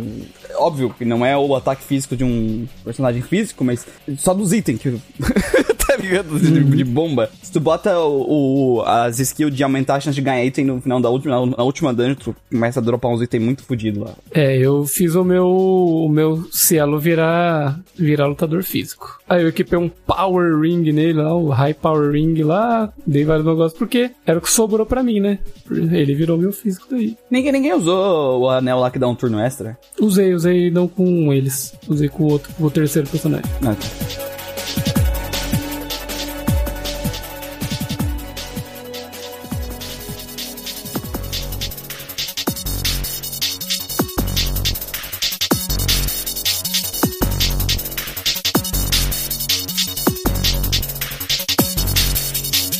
Isso, né? Eu acho que a única outra coisa que pode falar da gameplay que mudou é a Sphere Grid. Sphere Grid. Que no primeiro jogo, pra quem não lembra, se você não ouviu o podcast do primeiro ainda, vai ouvir, desgraçado. Era super linear, assim, tu ia lá e te comprar na ordem. Um skill treezinho. Uma árvore de habilidades que super linear que tu ganha- com- comprava um, preenchia, abria direto pra um outro. Isso, então se tu quisesse pegar a skill de fogo 3, você tinha que comprar a fogo 1, a fogo 2. E era assim, é aqui tu, ela é, é uma, tipo, uma caixota cheio de é, hexágonos. Hexágono. Hexágonos, e quando tu compra o 1, ele libera os que tá na volta. Uhum. Então, Os adjacentes. Então, às vezes, tu não precisa comprar. Na verdade, não vai fazer isso. Não precisa comprar todos os Fire 1, de, é, é, Cure 1 com os personagens. Tu pode ir especializando cada um 1. E aí ele vai já dando uma liberada nos que tá em volta. E aí tu já consegue pular esse, esse caminho, né? Uhum. E, e tem umas skills que são especiais no meio. Que quando tu compra todas que tá em volta, ela libera. Só que não é as que estão em volta do teu personagem. Conta todos os teus personagens, sabe? Uhum. Isso, Se todo mundo. Se um comprou uma, outro, outro, outro, outro, ele libera aquela lá. isso. É, São hexágonos que são bloqueados. Isso. Aí tu pega todos ao redor Isso. e aí libera. Ele libera. Nem, todos, nem todos eles têm habilidades que tu pode comprar. Ou são eles úteis. podem só dar atributos, Atributos, adicionais. Mais 3 em exatamente. força, mais 3 em vitalidade pra todo mundo. Tá? Como é que é o nome? Não é místico, mas alguma coisa nesse sentido. Esotérico. Esotérico, isso, isso, isso. As habilidades esotéricas. Aí,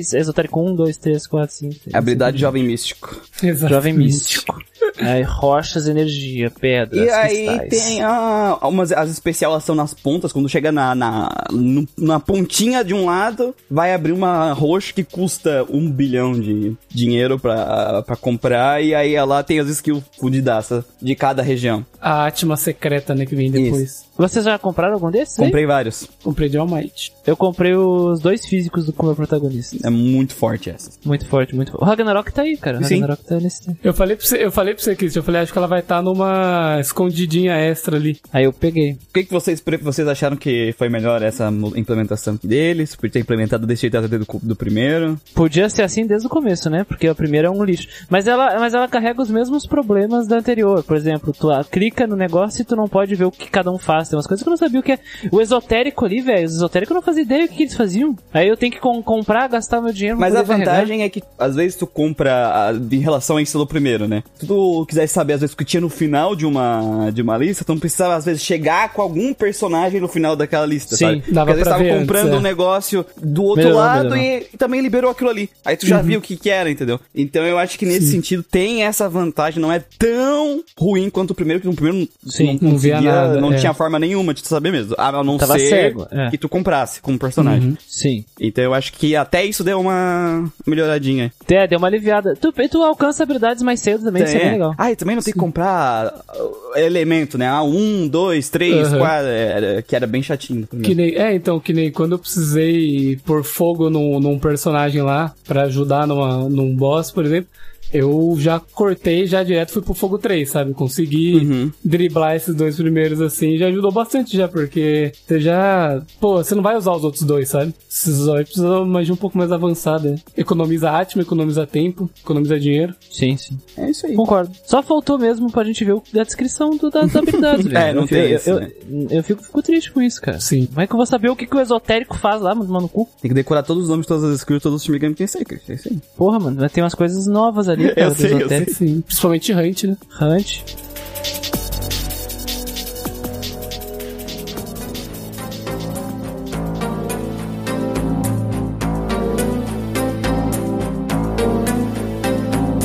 Parte artística, rapidão aqui. ah, música. Um ou dois. É isso. Bah, cara, são, eles são meio diferentes. Eu eu acho que o Shoji Meguro, ele tava em vibes diferentes. No 1 ele tava na vibe Nocturne e no 2 ele tava na vibe Persona.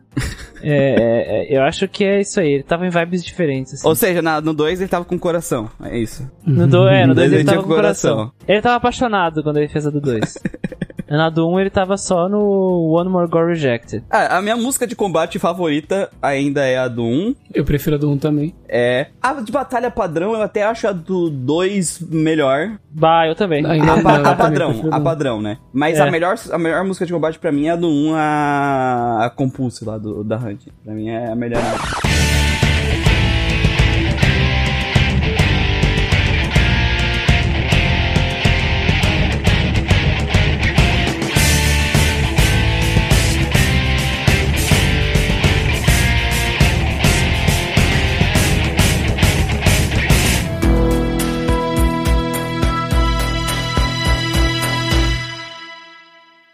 Nossa, velho, eu acho a de, combate normal do 2, eu acho que a do 2 é melhor. Ah, eu, eu prefiro Não sei, a eu, do, a eu, do 1. eu, eu gosto da pegada baladinha do 2, do dois, cara. As duas trilhas sonoras, pra mim, elas são boas. São. Só elas são bem diferentes, sabe? Então eu acho que vai ser muito do, do gosto da pessoa também, tá? Uhum. Uhum. Eu acho que elas funcionam. Funcionam, funcionam, funcionam sim. E eu acho que na parte artística de imagem, a coisa que mudou realmente aqui no 2, que a gente comentou já, é a paleta de cor, né? Que tem. Sim. Isso, nossa, uma variedade bem maior de, de, de ambientes, cara. Apesar da dungeon final parecer uma dungeon de WRPG de, dos anos 90, né?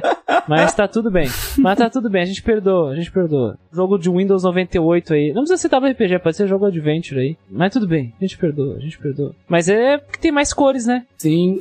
Aparece um personagem novo que é o Roland, que ele é legal, o demônio dele é muito legal. Nossa, o The One Road eu acho muito massa. Ele tem rodinha, Nossa, velho. visualmente, velho, ele tem pistão no braço, Tem um cara. pistão. E ele tem rodinha. Quem nunca sonhou em ter um tênis de rodinha? O Rolando ele tem rodinha na Rolão mão tem. também. Grande rolão, né, cara? Grande rolão. O Rolão que fez a... botou, pintou a, a manga de laranja É, pra, pra fazer parte da, da turminha. da turminha. Fred também pintou o boné, o boné dele. também. O boné, é verdade. Mas assim, o Roland, ele ainda tem um design. Eu, eu acho que eles podiam muito bem ter trocado de roupa. Os personagens. Podiam muito bem ter trocado de roupa. Porque o Roland, cara, ele é. pô- Porra, ele se destaca muito do lado desses caras, porque ele tá de marrom e uma calça de exército, né? Camuflada. Os outros tá todo mundo de cinza ainda, cara. Aquele cinza É, aquele monocromático de todo mundo lá, tipo, mano. O Roland quebra a monotonia deles, né? É, eles- E no, no, no vídeo inicial da cutscene, o Surf, pelo menos, ele tá de capa. Uma capa marrom. E ele perdeu a capa, velho. podia ter ficado de capa, cara. Podia ter ficado de Podia capa, caralho. Não faz sentido eles estarem com a mesma roupa, vamos ser sinceros, né? Ele- Eles saíram do, do, do Junkyards e podiam estar pelado, e aí eles pegavam uma roupa nova. Não, não é, não é verdade? É, e, e Come to Me if you wanna live, né? Esse visual de vocês aí não tá legal. Vamos botar umas roupinhas menos chamativas aí. Vocês estão se destacando demais. É, não é um desfile de moda. É, Eles estavam tudo vestido Ah, é. igual, cara. O Roland é muito, muito, muito estiloso, cara. O Roland é muito estiloso e usa óculos, né, cara? Então, Sim. E treme a mãozinha de, de bebum. treme a mãozinha. Cara, o tio, tiozinho inchado de cachaça, mano. O vovozinho ali. O tiozão, o tiozão. Ossando a cachaça. Se o Roland vesse nosso mundo mal, ele ia estar claramente sentado numa cadeira de plástico, sei lá, Da da escola, escola, né? assim, Da escola, é. na frente de um boteco com uma camiseta, uma Ah, camisa assim, de abotoada aberta. Três e meia da tarde, né? tarde. É abotoado, assim, é, mandando, ô Fred, ó, traz, pra, traz pro tio aqui Traz lá. pro tio, é. Pega, pega o É. amendoim pro tio lá. Pega o amendoim pro tio aí. Quando alguém lhe perguntava que mato é esse que eu nunca vi, ele só respondia: Não sei, não conheço, isso nasceu aí. Ele só respondia: Não sei, não conheço.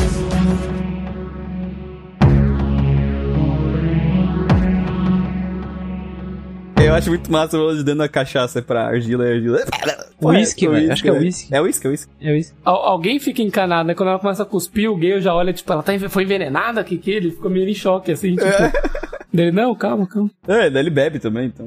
Tipo, ele serviu do mesmo lugar o negócio. assim, Sim. Tranquilo. Mas é que porque é tipo, porra, eles são uma criança, eles nunca beberam nada. Água estranha aí. São crianças gigantes, né? Criança gigante. Os ambientes são bem variados. Tem aeroporto, tem cidade, tem prédio corporativo aí. Tem túnel, tem laboratório. sub- Subterrâneo, é, laboratório. É. Ah, tem, Tem dimensão limbo. cursada da quinta di- dimensão do, do churume. do- Tem uma dungeon que tu de volta Deus. duas vezes pra ela, mas dessa vez eles realmente mudaram ela, né? É, a dungeon verdade. dos portais é no hospital, só que aí é, ficou tudo vermelho, tudo distorcido e tudo destruído. É, é. distorcido. Umas pessoas cravadas na, Na parede, é, ficou, ficou- não, não é a mesma impressão, até porque a dungeon mudou totalmente, né? Não é... No laboratório. É, eles pegaram e deixaram as melhores coisas pro dois, né? É, visual Resumida- e- resumidamente. e, e design de dungeons, né? Resumidamente. História também. Kaká. A história, a história também. O um não precisava nem ter existido, né?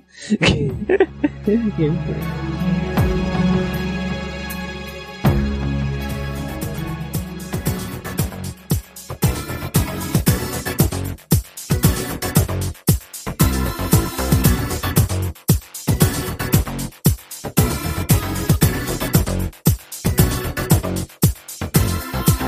gente entrar na, na parte que importa, né? Que é a história, antes de a gente entrar, vamos para o pessoal que não, não quer é, tomar spoiler, mas quer saber qual foi a nossa experiência geral com os dois jogos que a gente deixou pra falar aqui no jogo. Vamos às notas, né? Boa. Gacha Matini. Gatiantini e Cristinha. Lucas. Lucas! Manuel! Manuel! O Lucas era sempre primeiro, né? Sim. Pô, o pior é que eu não tava zoando, cara. Sorteava ele mesmo. Pra quem chegou até aqui e nunca viu um Gradcast e não sabe como funciona o sistema de notas do nosso podcast, aqui no Gradcast nós usamos um sistema de notas que é qualitativo e não quantitativo, ou seja, nós não usamos números para representar a qualidade de um jogo, mas conceitos. Os conceitos vão da letra E, que são as, as notas mais baixas, até a A, que são os mais altos. Cada conceito representa uma ideia por trás da obra, sendo que o E é terrível e o A é um ótimo jogo. Além disso, como nós avaliamos um jogo em três categorias, que é a narrativa e seus personagens, gameplay e suas características, e a parte artística, né, que envolve tanto o visual quanto o áudio, a música, nós damos nota para essas três características e fazemos uma média. Se alguma dessas características aí for muito, muito, muito boa, nós podemos dar uma estrelinha, que é o S, e talvez o jogo se torne uma nota especial, S, né, que é além do A. O máximo que o jogo pode receber são três S, ou seja, um S em cada categoria, virando o lendário Triple S. Olha só, acho que uma boa de uma resumo, né? É isso É aí. um belíssimo resumo. Obrigado, amigos, obrigado. Vou botar aqui na Gachamatinha.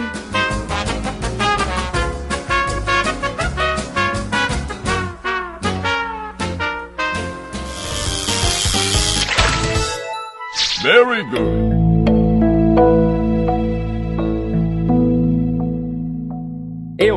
Assim, vou tentar resumir sem dar spoilers da narrativa, né, pra vocês. Vocês sabem que aqui eu entendo, porque muita gente gosta, vi muita gente falar bem dessa narrativa, eu entendo os pontos das pessoas, porque ela tem coisas interessantes é, narrativa. Só que assim, a forma que ela constrói a narrativa no primeiro, a forma que ele entrega as respostas no segundo, e a forma que ele desenvolve a narrativa é bem falha, tá? Durante o jogo. Teve apenas uma parte do jogo que eu realmente fiquei impactado com a narrativa e eu, putz, tá engrenando, né? Depois desengrena de novo e aí a gente volta pra mesmice. Então, assim, da parte de narrativa, é um jogo que veio com uma proposta muito interessante, é um jogo que tinha um potencial muito grande, que traz um lore interessante, mas, como muitas vezes já vimos aqui no Grandcast, a ideia é boa, a execução nem tanto. Nos personagens, o problema do primeiro jogo continua aqui, que se chama Surf. Quando uma determinada personagem toma o poder, assim, no lugar dele, e a gente começa a controlar ela e não Surf, a gente até comemora. Porque é todas as cuts. Porque todas as cutscenes do jogo, os personagens estão conversando, não tem um cara parado é, bizarro, olh- olhando de cantinho, assim, Tem de um voyeur ali.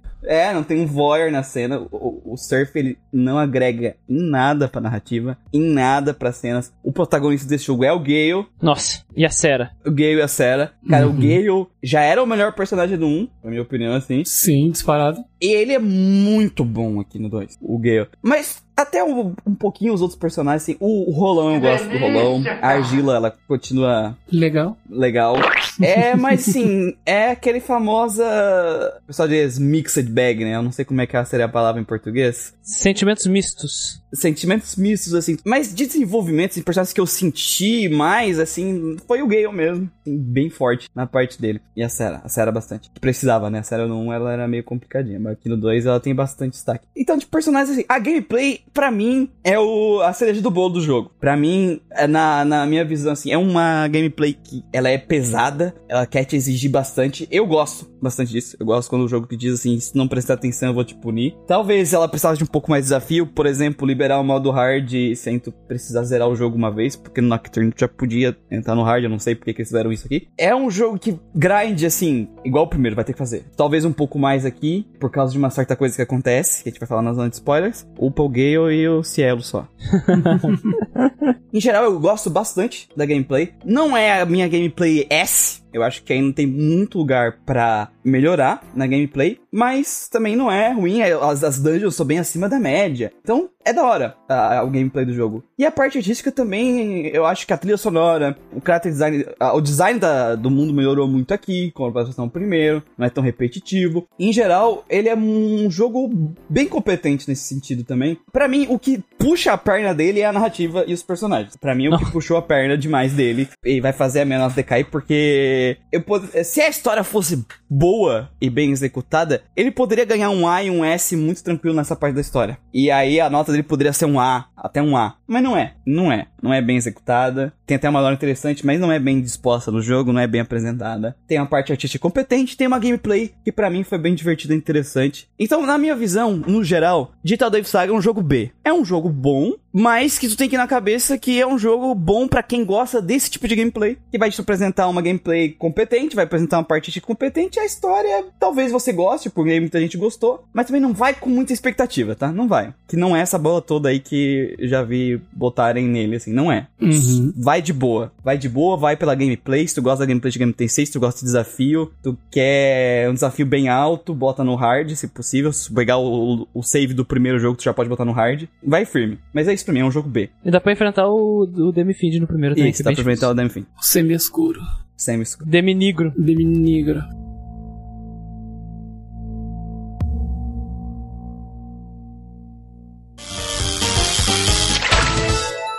Very good.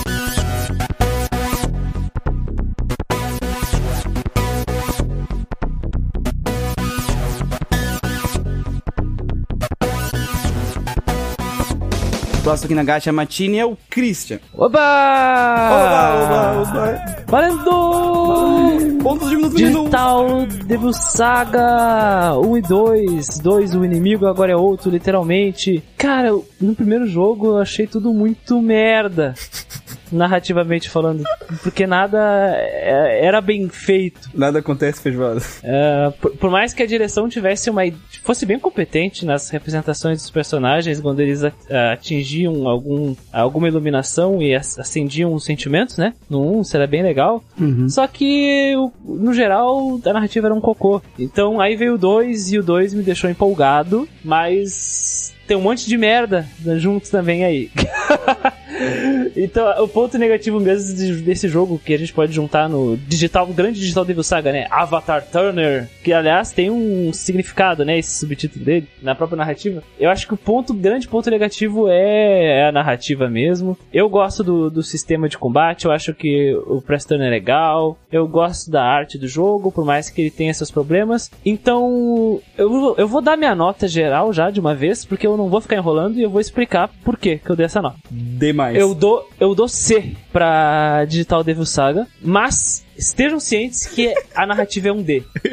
Sim, pra mim também a narrativa é um D. A narrativa é um D. Porque, porque assim, pra mim a gameplay e, e a arte ficaram com B, tá entendendo? E, e não, não, não, não dá pra deixar no D. Seria injusto só por causa da narrativa, mas pra mim é mais pesada na narrativa. Enfim, e aí é um C. Por quê? Porque, cara, se fosse um jogo só, eu poderia dar um B pra esse jogo, mas são dois, velho. São dois jogos.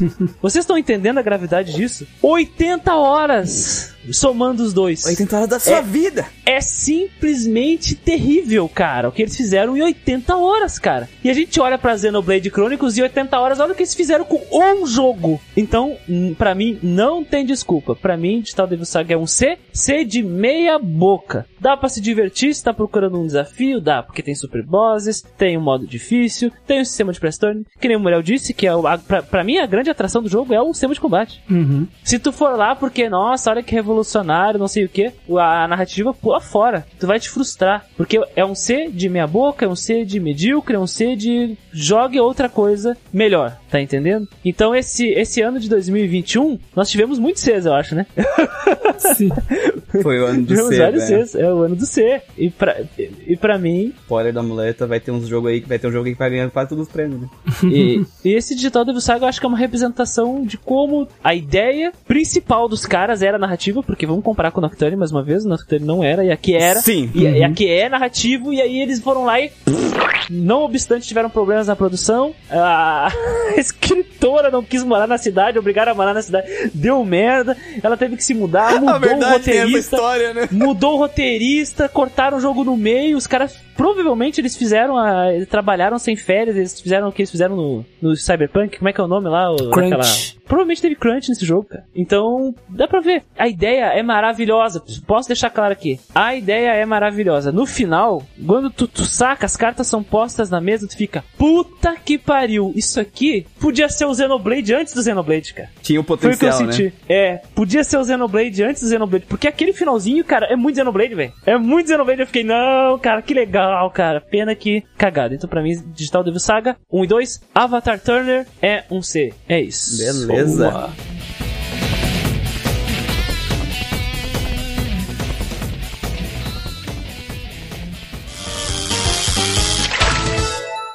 Very good.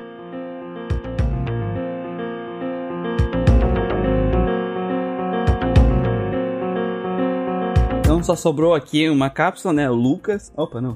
É, Caralho. Vai, Gustavo. Aí eu venho aqui no Discord aqui com o Guido da chamada. Aí entra o Lucas, Acabou, tá ligado? A gente tem que convidar o Lucas de novo só pra aparecer o primeiro. Justo.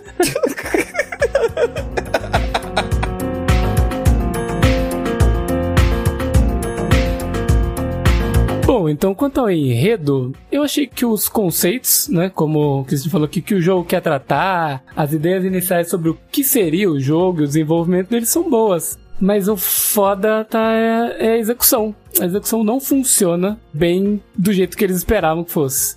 E isso enfraquece muito a narrativa do jogo, cara. Ela é arrastada, ela é confusa, ela é mal organizada e consegue, mesmo em dois jogos, deixar várias partes mal exploradas e superficiais. Então, cara, eles tinham um puta tempo, que nem o Christian reclamou. Eles tinham 80 horas, cara. Eles não souberam usar esse tempo todos que eles tinham, cara. Deixando esses dois jogos com o sentimento de que ou eles poderiam ser um jogo só, como o Muriel falou, podia ser um jogo só, ou o primeiro jogo inteiro, inteiro inteiro podia ser resumido em, cara, umas 10 horas de gameplay. Ah, facilmente. 10 horas de gameplay fácil, e daí eles pegam parte do segundo jogo, colocam no primeiro e deixam um espaço bem maior para eles conseguirem trabalhar o segundo, de maneira que eles conseguissem explorar mais desses personagens, porque, cara, já que eu falei dos personagens, é, engatando aqui já, eu senti que no segundo jogo a gente ficou com a expectativa de descobrir mais sobre esses personagens, não conseguimos nada, sabe?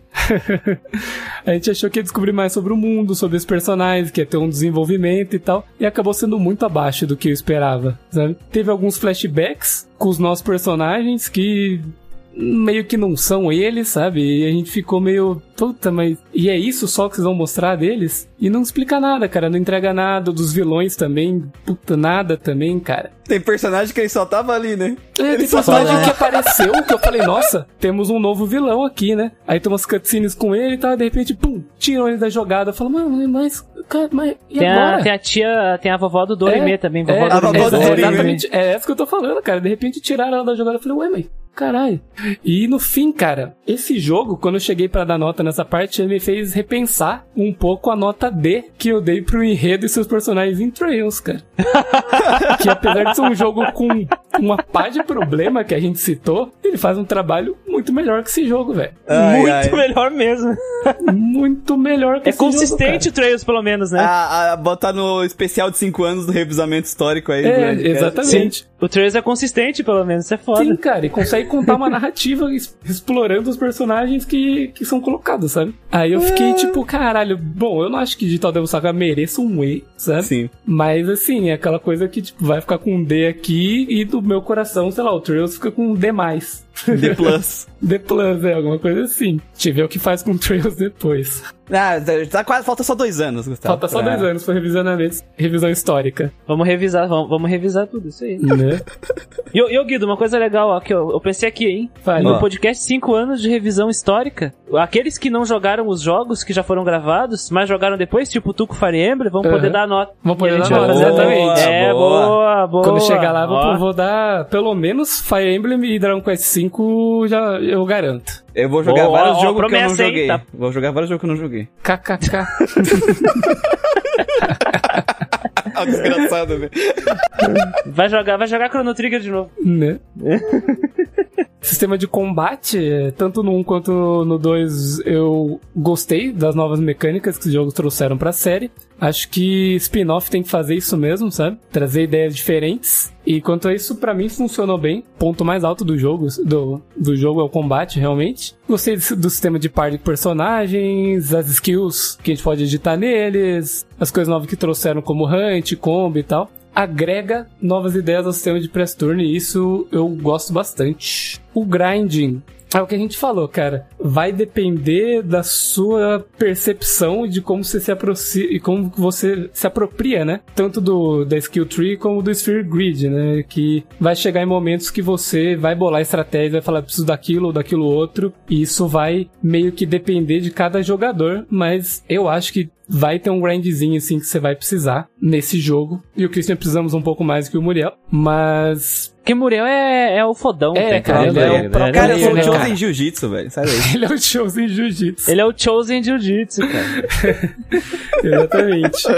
Nossa, os caras não, não vão ouvir, não vão entender isso aí. Procurem aí, trailer, Jiu-Jitsu. Jiu-jitsu. Nicolas Cage. Trailer. É, 2020, Cage né? Movie, procura- 2020, é. Procurem esse trailer aí, bom filme. E é.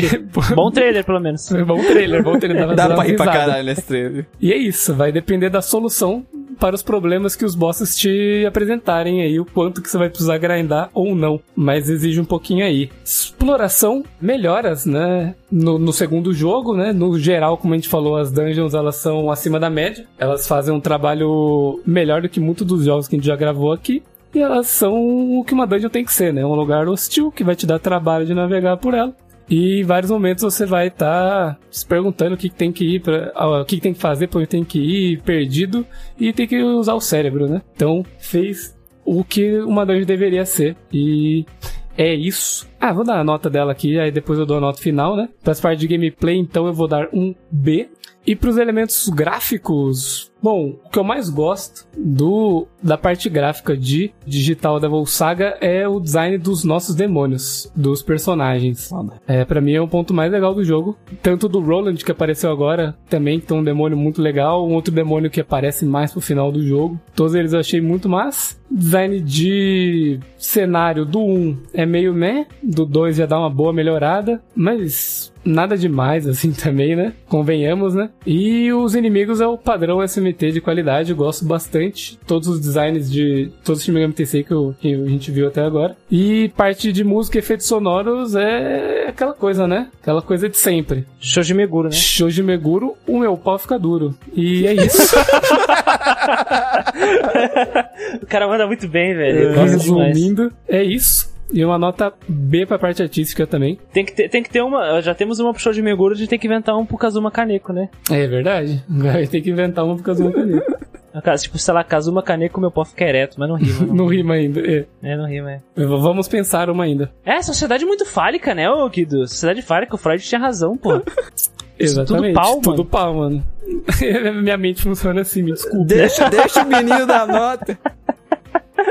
Dá nota aqui, desculpa. TDAH, ó, TDAH. TDAH. Nossa, não quero aquele Ah, é, é, que- é, é que é que passa boi, passa boiada, né? O Shoji Meguro, meu pau ficar duro, cara, já foi. Não tem nem como. Vai, Gustavo. Bom, mas pra Digital Devil Saga, no final das contas, eu acho que esse jogo merece sim ficar com uma nota B. Porque a gameplay dele é o- o- realmente o ponto, alto, o ponto alto do jogo. Os caras são muito bonzinhos, velho. Os caras são muito bonzinhos. É, que eu dei A pra gameplay, então por isso que ficou B. Eu dei B, eu dei B. Por causa da- da- dos memes de, de progressão. Os memes. Dos memes de progressão. Ah, vamos ser sinceros, não memes de progressão.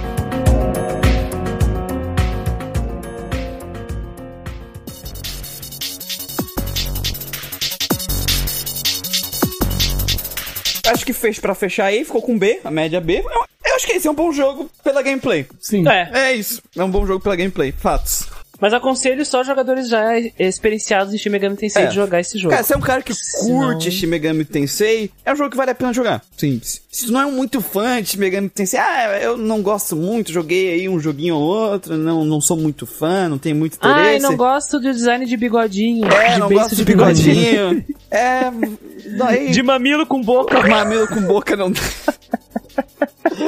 mamilo com boca. É, é. Umas espanhola diferenciada aí. É. Caralho, velho. Eita. Caralho. Então fica aí com a nota B.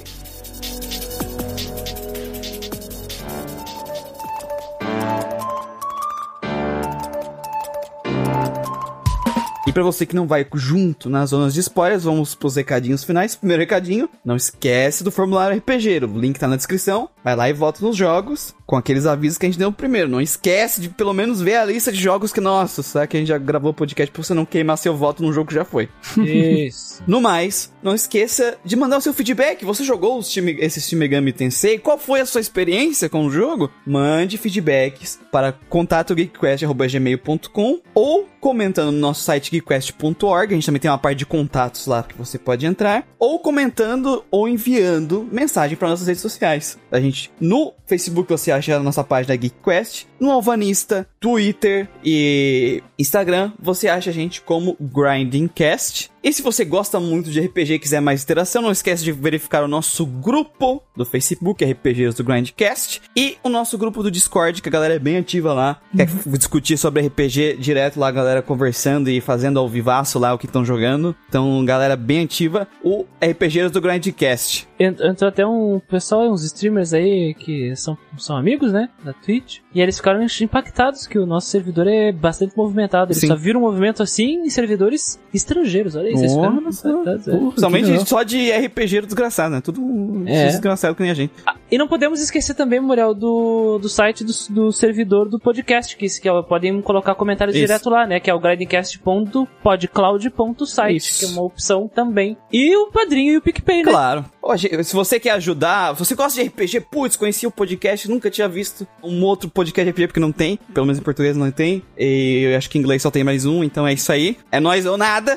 E você quer ajudar o projeto a continuar e a crescer, quem sabe um canal do YouTube, É. alguma coisa assim, você pode doar no nosso padrinho ou PicPay a partir de um real, né? E a partir de cinco reais você tem recompensas. Isso. Com 5 reais, você começa a concorrer a chave de RPG na Steam e você ganha direito de votar na fase final da decisão dos jogos pro ano seguinte que a gente vai fazer review aqui no Grandcast. Isso, cinco exatamente. ganhar podcasts, é. 15 reais, né? Você, além de tudo isso, você ganha o direito de participar de um grupo exclusivo no Telegram. Que é bem engraçado o grupo, hein? Sim, que é bem movimentado o grupo do Telegram também. Isso. 5 mil mensagens. Eu acordo de manhã, olha sempre 5 mil mensagens, é por isso que. É, é- é bem, é, bem, é bem legal que daí os caras ficam falando mal do Muriel e Isso. aí eles escrevem um monte de ah, aí fica tipo 500 mensagens e eles, o Muriel não vê. Aí, esses caras são de má fé, Não, Muriel. tá bom, vou, vou verificar.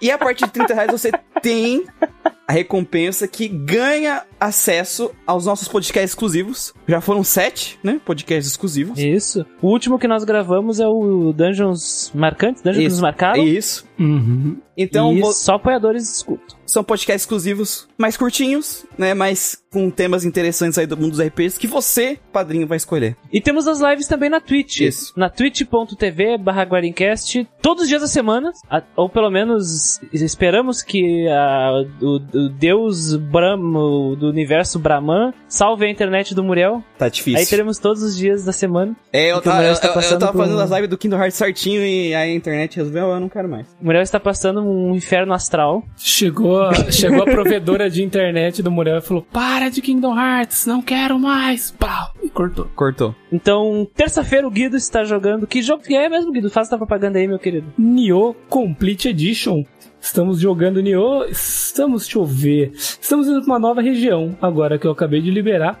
É, a gente vai começar ali a próxima, a próxima live a gente vai fazer uma, uma side questzinha pra esquentar o pessoal e depois vamos pra, pra segunda região do jogo. Tem o mapa do prólogo, a gente pega o navio, tem a- aquela região inteira a gente fez, a gente tá indo pra próxima. E é isso aí. O Guido está mostrando seu amor souzeiro ao vivo para todos que querem ver nas terças-feiras. Na quarta, eu roubei a live do Muriel. Boa! Nós conseguimos, pessoal. Nós conseguimos.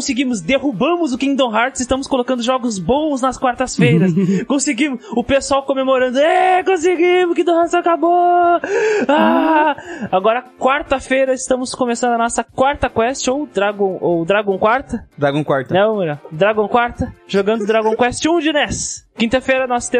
apareceu mais uma vez com um desafio Nuzlocke. Atualmente estou jogando Pokémon Emerald. Já enfrentei a primeira de ginásio, Roxane. Vamos para enfrentar Brawley em Dilford. E sexta-feira, Shin Megami Sestei e Shin Megami Tensei 5. Se bem que até hoje, agora em, em 2022, a gente não, eu não abri Shin Megami Tensei 5. Mas ah, eu não sei se sexta-feira vai ter, eu tenho que ver. Mas, enfim, mesmo que você, meu querido ouvinte, esteja ouvindo isso bem depois que já terminamos essas lives, ainda continuaremos fazendo lives. Fique de olho na twitch.tv barra.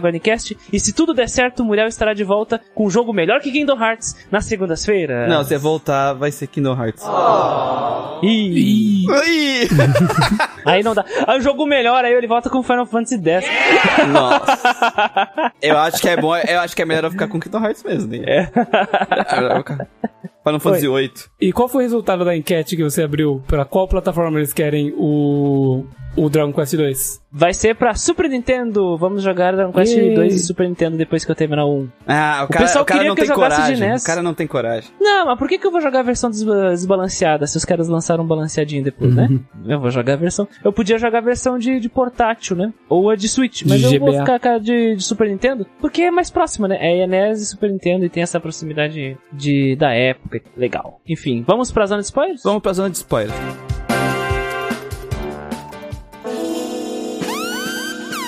Atenção, você está entrando em uma zona de spoiler, agora é por sua responsabilidade.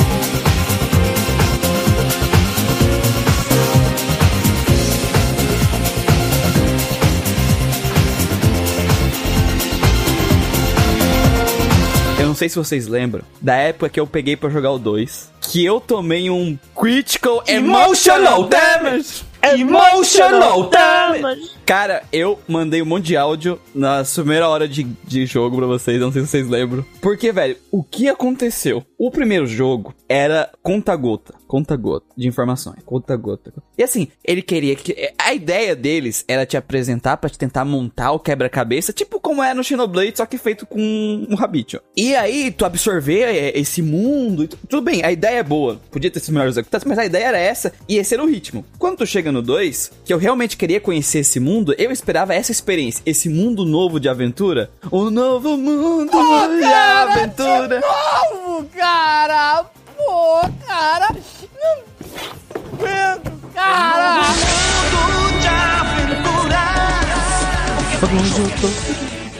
Eu tava esperando essa mesma experiência, porque eu queria reconhecer esse mundo e eu queria que o jogo me mostrasse esse mundo e eu fosse absorvendo essa sociedade. Só que tu liga, digitar o Devil Saga 2 E o é- narrador te conta. Cara, e aí ele, ele larga o conta-gota e abre a barragem. É, é- é o, é o caminhão dando ré lá. Pi, pi. É o caminhão do, do Infodump lá do, do Trails, velho. Pi, pi, pi. Com o narrador te contando um monte de coisa desse mundo, né? Exposição assim de graça. Sim, de graça. Chegou, chegou o caminhão de ré, levantou a carreta e tudo a informação. É.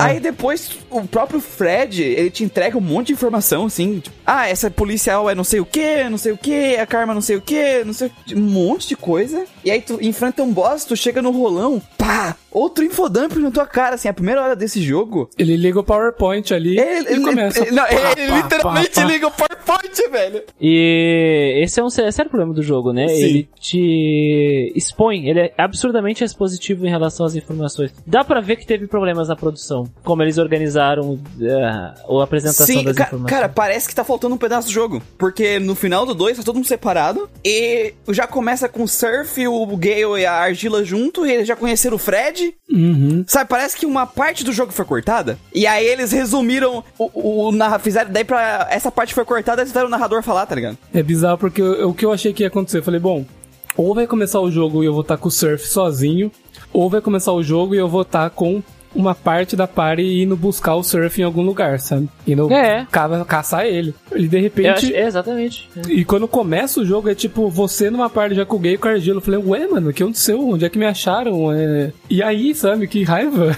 já fiquei puto aí já. Sim, porque o protagonista se separou dos outros e achei que é exatamente a mesma impressão que o Guido, que o ob- objetivo prim- primário desse jogo seria encontrar o Surf. E não é isso aí não. É, Sabe a parte bizarra, o Muriel? Que seria mais legal se nós tivéssemos, sei lá, o Surf sozinho e o Surf caminhando por aí, sozinho, com a capa dele, porque aliás, essa é a cena pós-crédito do 1, isso nunca acontece, isso canonicamente nunca acontece. Isso tá na abertura do 2 e isso nunca acontece. Porque Na, na já abertura começa... do 2 tem a, a, a Argila achando do Fred, velho. Porque no, no começo do Digital Devil Saga 2 já tá e com coisa lá. Então o, o, o indicado seria o Surf, é, o Surf sozinho e, e ele no mundo completamente estranho e começando a conhecer o que aconteceu por experiência empírica, sabe? Não. Ah, ah, é isso aqui e joga.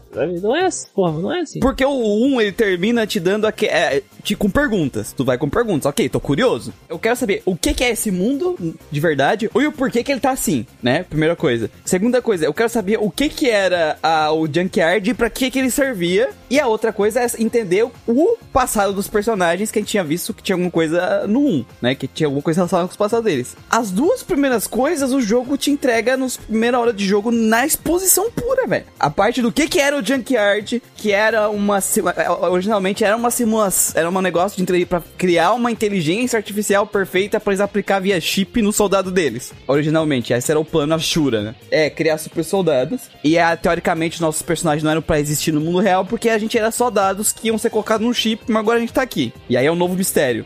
Só que, tipo, mano, entrega assim na tua cara, pá, no PowerPoint. E o segundo, ah, por que, que tem esse sol? Não, esse sol aqui é o seguinte, ele fala. Ele é Deus. Ele é Deus. A sacada é que o Sol é Deus, o Sol ele está uma espécie de eclipse solar eterno e ele está puto com a Terra por um motivo. E Que a gente não sabe também. e A gente não sabe, esse eclipse causou um bug, bug no sistema.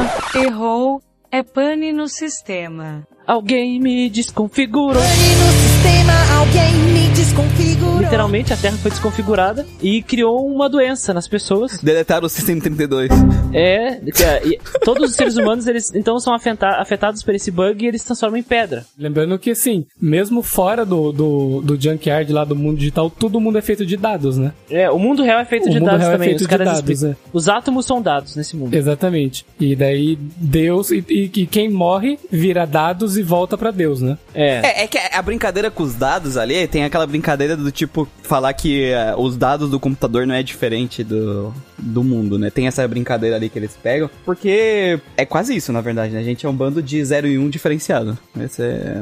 Sim. Então ele brinca com esse conceito. Mas é, eles falam isso de, cara, assim. né? No, no, no começo, é a primeira cutscene. E eu, eu posso entrar em detalhes já que? Pode, pode, agora vamos pode, pode meter. Po- po- po- Podem me interromper e adicionar coisas, porque eu, né? São 40 horas de jogo. Discursinho, vai lá. É, então, o que acontece? Nós encontramos sobreviventes que não foram petrificados, porque aquele ciclo lá, que seria o equivalente às fases da lua do primeiro Shin Megami Tensei, e ao Magatsuvi do, do Nocturne, na verdade representa a intensidade desses raios solares que causam essa doença nas pessoas. Eles, aí os nossos personagens encontram sobreviventes, os sobreviventes explicam que existe um grupo supremacista, essencialmente são nazistas, cla- claramente são nazistas, fascistas, fascistóides, que querem separar a humanidade dos merecedores e dos não merecedores. Então eles criam uma espécie de vírus que eles injetam nas pessoas merecedoras para elas sobreviverem ao sol. Só que quando eles fazem isso, as pessoas elas são transformadas em demônios, elas viram demônios. E elas precisam se alimentar de carne, tá entendendo? Carne humana. Elas começam, na verdade, a meio que ter que controlar essa, esse instinto demoníaco de, de se alimentar dos outros, né? Um problema que a gente viu no primeiro jogo, No no, primeiro Junkyard, né? Tudo isso que a gente viu nesse primeiro jogo está acontecendo aqui fora também, né? No mundo real. Só que os humanos não escolhidos são a papinha, né? Esse que É. Sim. Então o que acontece? Os fascistas, os nazistões, eles caçam os humanos normais como rebanho, como bicho, para devorar eles. Fazer Só carne que, gente, processada de gente. Exatamente, pra, pra placar a fome e a bestialidade dessas criaturas que se transformam em demônios, pra poder que eles sobrevi- podem sobreviver na luz do sol, que afeta os dados da- dos humanos normais. Né? É- E- essa, essa- esse conceito é até legal, é legal. É legal, acho- é legal é pra legal. caralho esse conceito. é dessa legal, é legal. Pena que acaba. É isso, é só toques, isso. Eles te palitos. contam que é isso e acabou. Porque a primeira coisa que tu faz no jogo é encontrar os sobreviventes e tem o Roland lá. E o Roland manda o papo pra ti. E aí tu vai atrás do da Sarah, né? Uhum. E tu sabe que a Sarah tá com uns nazistas. E aí tu vai lá chutar a bunda deles. Tu faz isso mesmo. E tu destrói. destrói a organização deles. Acaba com os nazistas e pronto, não desenvolve, não desenvolve mais, acabou é isso. Os nazistas se foram. Não, é que e, e eles ainda mostram que tem a organização lá deles e que tem a Angel, que é a personagem que a gente já conhecia do primeiro jogo, Uhum. e eles Ela que desenvolveu o vírus. ela que né? desenvolveu o vírus, né? E ela, em teoria, é a mãe da Sera. E o pai ao mesmo tempo. E o pai isso ao mesmo foi tempo, explicado. verdade. Ela é mãe e o pai ao mesmo tempo. Isso E não foi explicado. Eles apresentam um novo vilão, que é a velha. A véia do Dorime. É, exatamente. Que é essencialmente uma líder religiosa dos fascistas lá. É, e aí é até brinca com aquele conceito de caos e ordem do Shin Megami Tensei, né? Que ela meio que é Sim. um mundo assim de ordem, meio caótico, porque tem os escolhidos Fortes não, contra nazistas, fracos, né? É, é, que é um pouco coisa mais um pouco do, caó, do caótico, mas e aí a, a, a Angel, ela é total chaos, né? O que ela quer é caos generalizado. E, se eu não me engano, ela é mãe da Angel, não é? Ou não? Não, sei Ou é se fala. Esse Eu não sei. A, a tia do Dorime. Eu acho que ela não fala. fala, né? Que nós vamos estabelecer a ordem. Essencialmente, a ordem dela é a opressão. Isso. Sim. Então, é, é- na verdade, é uma grande crítica que não é explorada. É super, né? Infelizmente, é, super esse que é o superficial problema. mesmo. Porque eles apresentam a personagem e depois de algum tempo matam ela. Pouquinho tempo matam ela. Pouquinho, tempo. E, e a Angel também, né? Depois que ela fala, ah, eu, eu quero caos, depois ela morre também. Ela some, ela, ela vai morrer no final. Mas ela É, some. mas é que tipo assim, ela aparece, aí ela fala, aí ela some, e a próxima vez que ela aparece, ela morre. Sim, sim. A Angel, por outro lado, ela, ela quer uma meritocracia mesmo. Ela É. quer caos do, do- Não importa quem seja, a pessoa pode usar da violência e da opressão contra qualquer um que seja. Ela vai transformar todo mundo em demônio, essa é a moral dela. E quem. Esse, esse é, só no- só o começo. Porque a gente descobre mais pra frente, né, explorando, que o Hit, o nosso parceiro Do babaca jogo anterior? do jogo anterior, está trabalhando pra tia do Dorime. da Sim. igreja lá fascista e quer matar a gente. Não entendemos os motivos dele. Ele quer evitar que a gente pegue a Sera, né? Que a gente resgate a Sera. Esse é o objetivo dele. É, tem um ponto. Aí tem alguma coisa. Ele sabe de alguma coisa que a gente não sabe. Essa que é a moral ali, porque até deixa claro na cutscene que ele sabe, ele sabe a verdade. E como, e como qualquer Uhum. narrativa mais fraca, o personagem que tá agindo por seus uh, por, por motivos éticos e morais próprios e sabe uma informação privilegiada, não vai contar pras pessoas que podem ajudá-lo. Ele vai só ignorar. Sabe o que é estranho? Porque, tipo assim, ah, se ele sabe a verdade, é que é meio ilógico, sabe? Porque a verdade é. Uma parte da verdade é que eles não são aquelas pessoas do passado. Sim. E ele sabe disso. E ele sabe a verdade. Ele sabe que o surf É uma babaca. não é o surf. Mas não tem por que agir daquele jeito, né? Então, tipo assim, e, e o surf que tá na frente dele nem lembra que isso aconteceu. Então, meio que assim. E ele, e ele sabe que, que esse surf de agora é um cara gente boa e que. Cara firmeza, né? Cara firmeza e que quer o bem da, da Sera, né?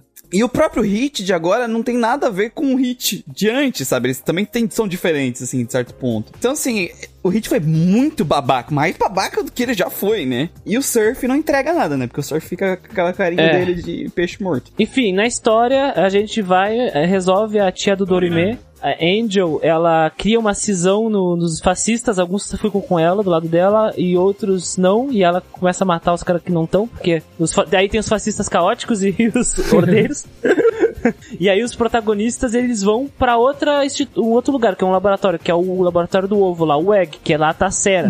Chegando lá, a gente encontra o Hit, fatidicamente, e aí o Surf tenta pará-lo, e o Hit mata o Surf. Ele atravessa o, o- o peito do, do, do- do Surf com o braço, e aí o, o Surf a- a- pula de um lugar super alto lá, e eles morrem, né? Mano, Na verdade, uma, uma coisa que o pessoal interpretou ali é tipo, o Surf tá se sacrificando pra que nós conseguimos, para que a gente consiga fugir. É. O Surf ele tá, é, ele ficou aqui pra lutar com o Hit enquanto a gente tá fugindo, tipo, que é o único jeito da gente escapar, o que é balela, porque a gente já tinha enfrentado o Hit antes em gameplay e a gente conseguiu dar um cacete nele em gameplay. Então não tinha por que não repetir isso naquela cena. eu não tinha por que ele deixar ser atravessado. Sim, Sabe? Tipo, não faz sentido nenhum ele deixar ser atravessado. ele podia ter lutado com ele, né? É, não, mas, tipo assim, eu, eu- ele não querer machucar o Hit, ok, ele pode defender, ele pode não querer atacar, porque tem aquela briga deles lá no outro jogo que a gente não ataca, né? Sim. Sim.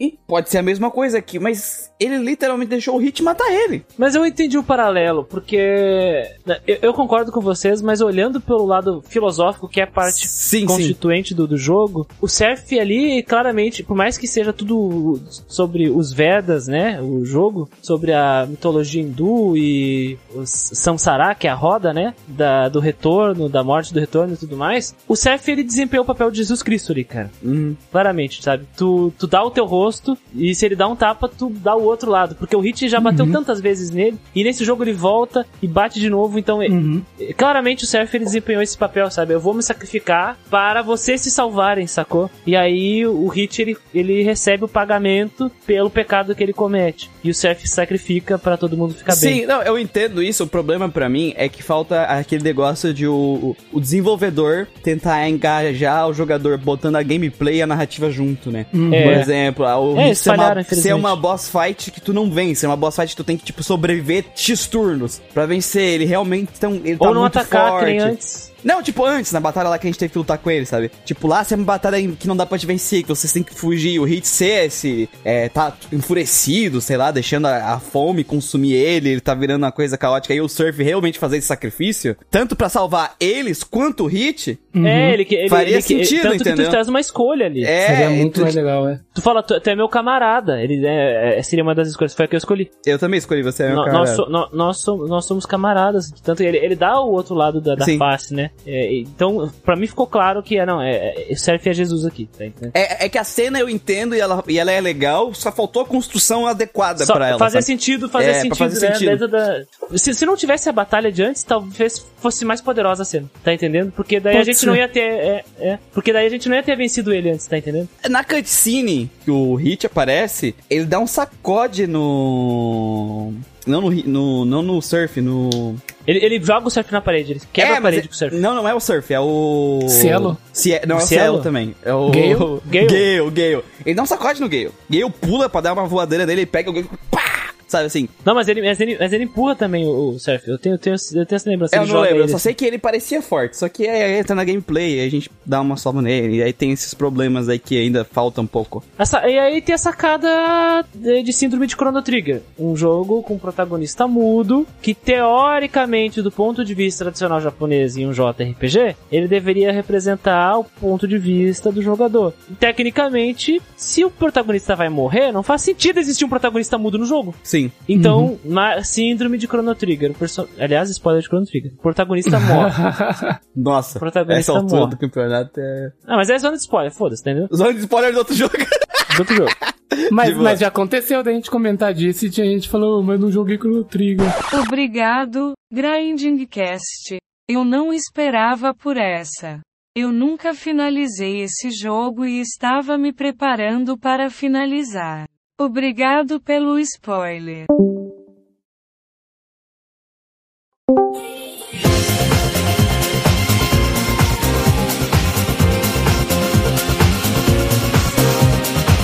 Então, então morreu o protagonista e agora a gente tem um protagonista que era o ponto de vista que não existe mais. E aí a gente percebe que, Que, que cara, que Existiu- nunca foi o ponto de vista, vamos é, ser sinceros. exatamente, é o- exatamente, Por nunca favor, funcionou, né? nunca funcionou, nunca funcionou. Mas, mas vamos ser sinceros que a- acho que a gente consegue sacar que a ideia da direção é chocar. Sim. Porque eu não imaginava que isso fosse acontecer. Eu Sim, eu também não, obviamente. Mano, de novo, se o Surf não fosse um protagonista mudo, só o fato do Surf não ser protagonista mudo dele ter uma personalidade já teria melhorado a narrativa. A cena do Jesus Já. Cristo essa é muito melhor. Todas as cenas eu sei muito melhor que tem o Surf. Sim. Porque ele não agrega em nada. E aí, tipo, parece que ele teoricamente tá agregando, mas não tá, sabe? É é um vazio nessa narrativa. Sim. E é foda que o Surf Cusão tem voz. O Surf Cusão e o Surf Gado, ambos têm dublagem, ambos têm personalidade, né? Uma cuzão e outra gado. E só o nosso Surf ele não é nada. Assim, ele não, não apresenta absolutamente Porque, nenhum nós, grau porque, de o personalidade. único, porque o único que nós jogamos é esse. É sim, mas é fraco. Ele não usa bem como personagem mudo e. É aquele clássico de tentar pegar um personagem mudo e usar ele de uma forma narrativa que deve ser usada pra um personagem que fala, sabe? Personagem com Sim. personalidade. Esse que é o problema. É a mesma coisa do primeiro jogo, né? Não, não mudou nada.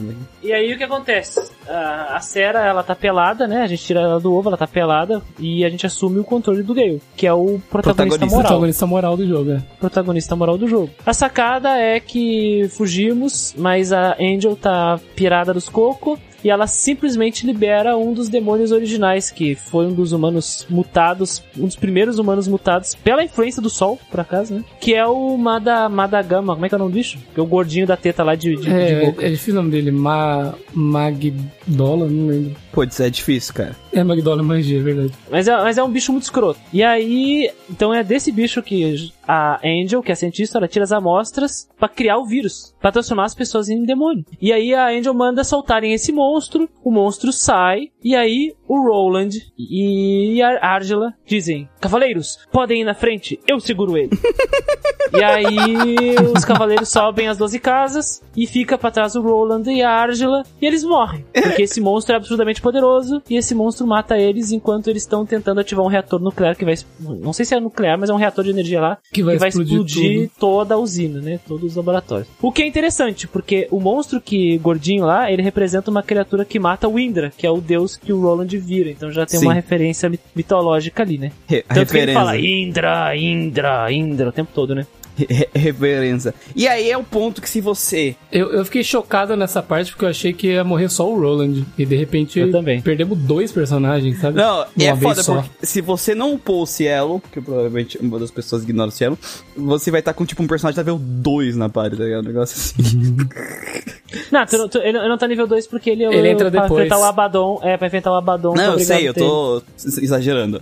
É hiperbólico. Realmente você vai, você vai ficar com três personagens na party só. É porque depois disso a Sarah vai, vai tomar o posto de, de protagonista, né? Isso, isso. Ela vai herdar Isso. todas as habilidades do, do surf. Alguém chora, cai uma lágrima. Bem, bem clichê, né? Acho que a Argela chora, cai uma lágrima no, Na nela cara e dela. aí, na- no rosto da, da Sarah. E aí e ela recebe a marca de demônio do, do Surf. E ela se transforma num outro deus, com os mesmos poderes do Surf. Aliás, mecanicamente é bem interessante, ela recebe exatamente tudo do Surf. Exatamente. Então substituímos um protagonista mudo por um protagonista que fala, o que é Vitória. um 100% de aproveitamento. Sim. É muito melhor o jogo quando não tem o surf, velho. As, as cutscenes, elas entre- começam a entregar mais, os personagens estão conversando, não fica um silêncio constrangedor, porque estão esperando o Surf falar alguma coisa e ele só faz, tipo, um É. balançada de cabeça. E tem, um, e tem um detalhe legal também, que antes disso, o Deus decide extirpar a humanidade da existência e começa a deletar a Terra, né? Verdade. Porque disso. acontece a merda 2.0, né? Fizeram, ma- mataram de novo no reator dele, né? Sim. Ah, Sim. teve, teve morte no reator ali, do ovo. E aí, tristeza. Vergonha, desgraça coração.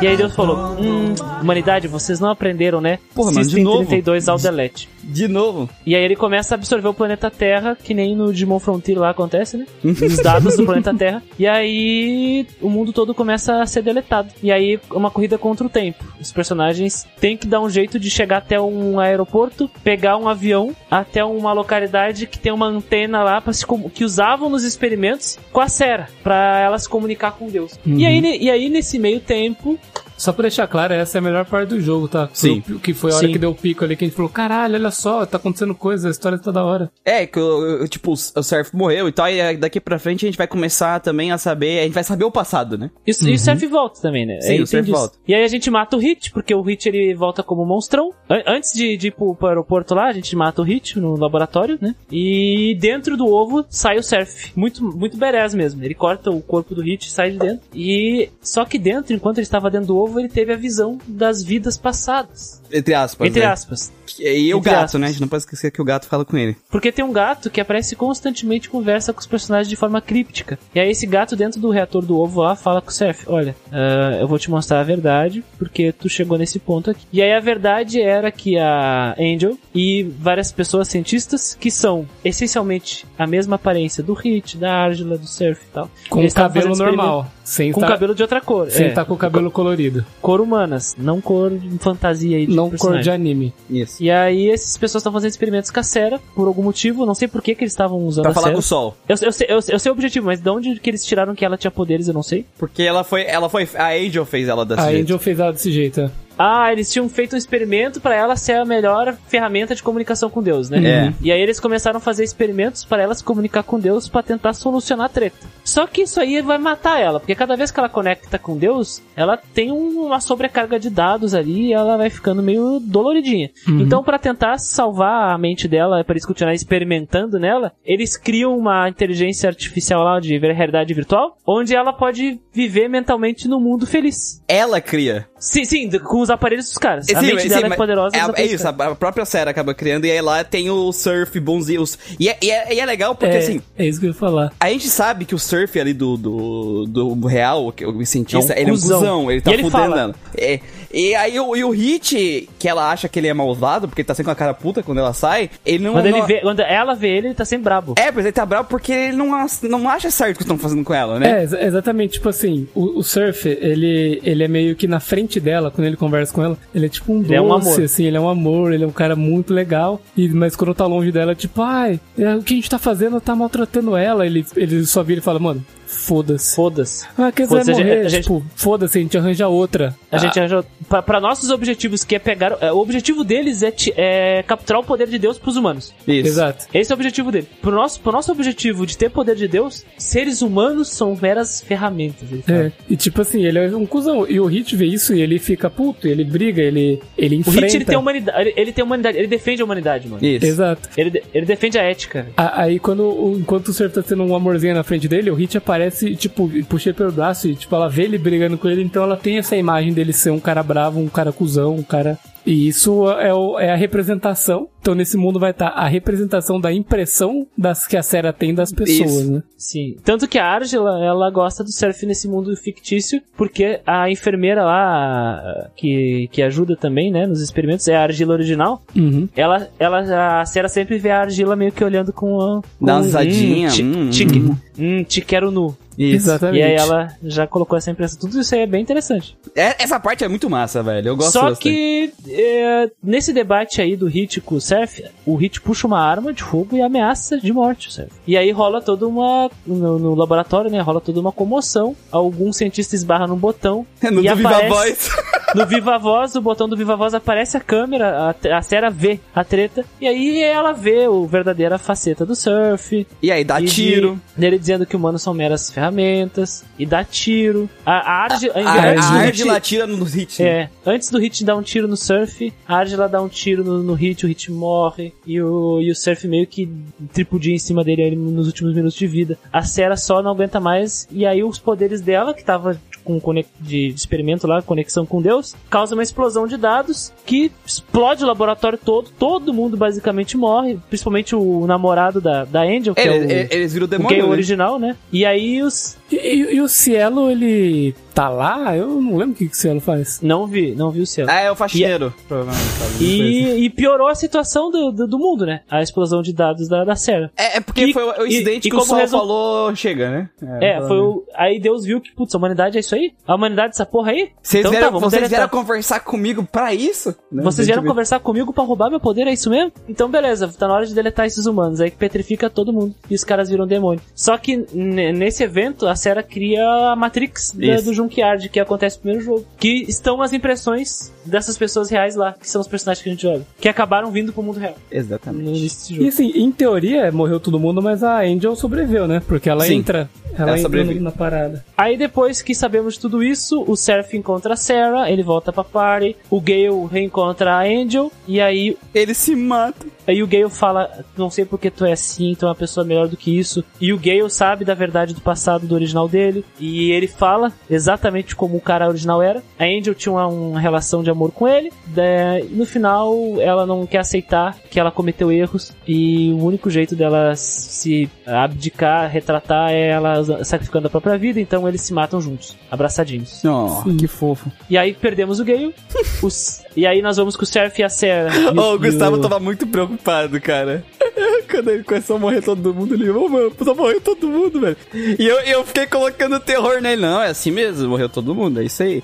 E eu fiquei colocando terror. Mas, mas eu falei pra mulher, eu falei assim, não, eu imagino que quando chegar no sol, como, tipo, todo mundo que Sim, morre sim. vai pro sol, que chegando lá vai entregar. Mas eu falei, e aí, mas vai ter agora uma dungeon que vai tá sem o gay, vai tá tipo eu, série Cielo, que bosta, tá ligado? Mas é, é- é muito é meio bizarro algumas consistências na história, porque depois da morte do Hit, por exemplo, tem uma cena mó triste do, do Surf carregando o corpo morto do Hit, É. todo mundo triste. E aí na cena seguinte o, começou o Cielo fazer piadinha, dançar, ah, não sei o que, dançar latina. Ah, vai se fuder, Cielo, tá? Sabe, parece que os autores eles não sabem da, dosar. Errou o time, errou o time É, da piada. parece aqueles filmes da, da Marvel lá, Homem de Ferro 3, sabe? Que morre Sim. um personagem e os caras ficam fazendo piadinha. Mas enfim, sobra o Surf, a Sarah e o Cielo. E aí eles pegam um avião, a Sarah e o Surf dentro do avião, um jatinho, e o Cielo voando, que ele é um, um, um jato, né? E aí os caças dos nazistas vão atrás deles, e o Cielo sacrifica a própria vida na melhor cena de morte do jogo todo, É pra eles não serem atingidos. Ele mandou um, um testemunhem.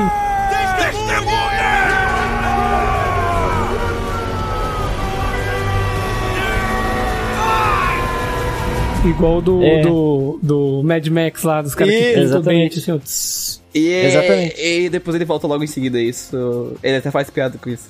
É, uh, Caralho, mal me matei, mano, não deu nem graça. ele exato, é, mal me matei, mas a minha cena de morte foi da hora, ele fala. Pelo menos foi a mais legal. Foi mais legal, eu morri, me- morri melhor. Morri melhor. É, morri melhor. Mas podia ter. eu- t- mas eu podia ter soltado um raio com a boca e ter destruído ele e sobrevivido, ele fala. Igual bem, outra vez, né? Igual eu fiz no primeiro jogo. Cara burro demais, né? É, e, e aí eles, com esse avião, eles vão até a, a antena lá pra se comunicar com Deus e pedir pela última vez: Deus, por favor, não caga o planeta, não. Traz o planeta de volta. E aí, quando eles vão se comunicar com a antena, tudo explode, joga um míssil no lugar, todo mundo morre, o planeta é deletado e eles vão pro sol. E aí, na ida pro sol, Surf e Sera se fundem numa criatura só. Chamado Seraph. Será? Uma criatura chamada Seraph. E aí todo mundo vai pro Descalço. sol. E, tá, e os espíritos de todas as criaturas vivas estão no sol. Então sua party inteira volta. Aí, dependendo das outras coisas, vai ser o hit ou o rolando. É, É, entrar. o meu foi o hit. O meu foi hit também. No meu foi E o o, Roland. sol, e o Sol é a última dungeon. E uma coisa interessante é que nesse jogo se transformar em gostosa mais de 10 anos antes do Shin Megami Tensei 5, né? Sim, gostosa descalça. Gostosa descalça. Voadora. Exato. Então, é, eu fiquei meio na dúvida se ele, se ele era uma criatura hermafrodita ou se ele tinha virado uma mulher. Ele, ele é uma criatura hermafrodita, É o cara, meme. Porque É, é, é feminino o suficiente. é porque ele é uma re- grande referência à fusão, né? Ele é uma re- grande referência ao Ardanaris, eu até anotei aqui, Ardanarisvara, Ar- Ardanisvara, que é a fusão perfeita do homem e da mulher, né? Shiva, fêmea, né, mulher, e Parvati. No caso, Shiva é homem e Parvati mulher. Então seria a fusão, é uma referência aí. Fusão perfeita. É. É uma coisa além, além da nossa compreensão, saca? É o- que nem os anjos, os anjos não têm sexo. Uhum. Não é à toa que o nome dele é Seraf, né? Serafim. Eu achei o design, assim, o, a parte do rosto, beleza, da hora. Mas eu achei assim, ficou com uma roupa assim, que é só um macacãozinho, assim, sem graça. Então o design. Uma calcinha tochada no cu. né, é, é uma, ca- uma calcinha no cu, é verdade. E tipo, esse design eu achei fraco, mas o demônio que eles viram O eu demônio achei é massa. bem da É um hora. robozão, mano. Parece que saiu de um, de um anime dos anos 70, essa Pô, porra. muito, velho. E aí a- abre o braço assim, né? Tipo, o bra- o braço e sai a lâmina de dentro do braço. O braço divide em dois, né? Sai a lâmina de dentro. O, o, o braço, o- no, caso, no caso, o braço é uma boca que se abre em, mandíbulas, e dentro da mandíbula, como se fosse uma língua dobrável, sai uma lâmina de Isso, é muito massa, velho. É bem da hora. E, e o ataque, é- e, e, tipo, quando ele vai atacar, ele meio que teleporta, né? Tipo, ele é bem, tipo... É, é muito, é, é muito, tipo, essa é a minha forma final, sabe? Tipo, é muito... É, ele é, muito, muito massa. E ele não tem fraqueza, isso é bem interessante também. O Isso. vídeo me chamou a atenção porque eu tava querendo me defender de gelo, porque, né? Me acostumei por causa do Protag. Uhum. Defender de gelo não, De defender fogo, de fogo. né? de fogo. Ah, e aí ele não tinha fraqueza, o que ó, que legal. É, ele atingiu a perfeição ali, essa é a... Exatamente. a moral. É- e ele realmente é muito forte. Ele é forte demais, é. Forte demais, velho. Forte demais. Sim. É absurdo. Aliás, falando em perfeição, os, os caras, né, o Kazuma Kaneko levantou meu boneco, ele colocou uma bundinha bem redondinha na forma demônio da Sera, né? Perceberam isso? Primeira coisa que eu percebi. Ô, louco, velho. Ninguém isso, tem hein? a bundinha redondinha, brilhante, assim, o caralho, velho. Brilhante. É. Enfim, no sol, o sol é uma mega dungeon. Enfim. Literalmente uma mega dungeon. E cada andar tu vai encontrar um boss do primeiro jogo. São os dados dos bosses do primeiro jogo. Mas, e Guido, eles não estão com a mesma quantidade de vida do primeiro jogo. Eles Não, são mais eles fortes. Eles são mais Eles fortes. estão bem mais fortes. Até tu chegar no, no, no boss final moral, que é o bicho que matou o Rolão e a Argila. E depois tu tem o meme, que é um trem espacial cósmico dentro de um cérebro. É, eu falei, eu falei pro Muriel, eu falei, mano, boa, o cara é um trem, velho. É um trem, é um trem... Ca- Um Velho, trem que eu, espacial. Quando eu tava eu fui, que eu fui primeiro jogar, né? É, até que falei pra vocês. Eu tava enfrentando lá as formas, é que é um boss que vai. Ah, ele- Tu mata um rosto, tu vai pro outro rosto, ele tem um elemento diferente, aí vai variando, aí ele tem uma skill que bota todos os estados dele no máximo e joga todos os teus lá embaixo. Beleza, ok. Só que aí quando eu matei o último rosto, eu, a- o que veio na minha cabeça foi, ok, vamos lá, segunda forma. E o jogo acabou. Não, acabou. É. A, única, a única coisa que realmente assusta nele é aquela habilidade zero, alguma coisa É, que ele faz, aí. que é muito forte. Mas se tu tem aquela pedrinha que desliga o negócio, tu, tu tá suave, o item. É, Isso. foi o que eu falei pro, Foi assim que eu pro- lidei. Foi o que eu falei pro Muriel também. Tipo assim, ah, cara, você vai. A única coisa perigosa dele é quando ele muda o, o- a face, né? Muda o elemento. E você vai ter que descobrir qual que é. E você pode acertar uma magia que seja o. Shield, O, o que ele é, é, o que ele é shield, você perde o seu turno e ele te bate. Sabe? Ele você pode acabar morrendo numa dessa, ou morrer dois personagens, você ficar, tipo, naquele ciclo até conseguir reestruturar todo mundo, mas tirando isso, sim, o boss anterior é bem mais forte que ele. E, mas, a, mas a narrativa é muito zoada, porque tu- vocês vencem o boss anterior, o, o mid-boss, né, antes do boss final, e aí vocês chegam no núcleo do sol, e o núcleo do sol tá dentro de uma flor de lótus, a flor de lótus abre, o núcleo é um cérebro gigante, meio pulsante, assim, azul, Ó, é muito drogas essa aí. É, é, Essa é alucinógeno, doida. é uma viagem de ácido. E aí, e, eles, ai Deus, por favor, perdoa a humanidade, por favor, faça tudo voltar ao normal, Deus. E aí o cérebro abre, tipo um portal, numa coisa meio LSD, assim, uma coisa bem lisérgica. E aí sai um trem, meio, meio trem, meio nave espacial, tipo de mangá antigo, tipo, Sen- o tio Senkan Yamato, sabe? Aquela Sim. navio de guerra da Segunda Guerra, com vários rostos humanos, só que no lugar dos olhos tem os terminais a mala do Nocturne. E aí tu fica, pera. Tá tudo e aí, interligado. e aí, o que, que Deus fala? Você deve lutar comigo. E começa o combate. Isso. Aliás, o nome de Deus é Brahman. Que tá aí a grande, a grande sacada Brahma? da mitologia. Isso.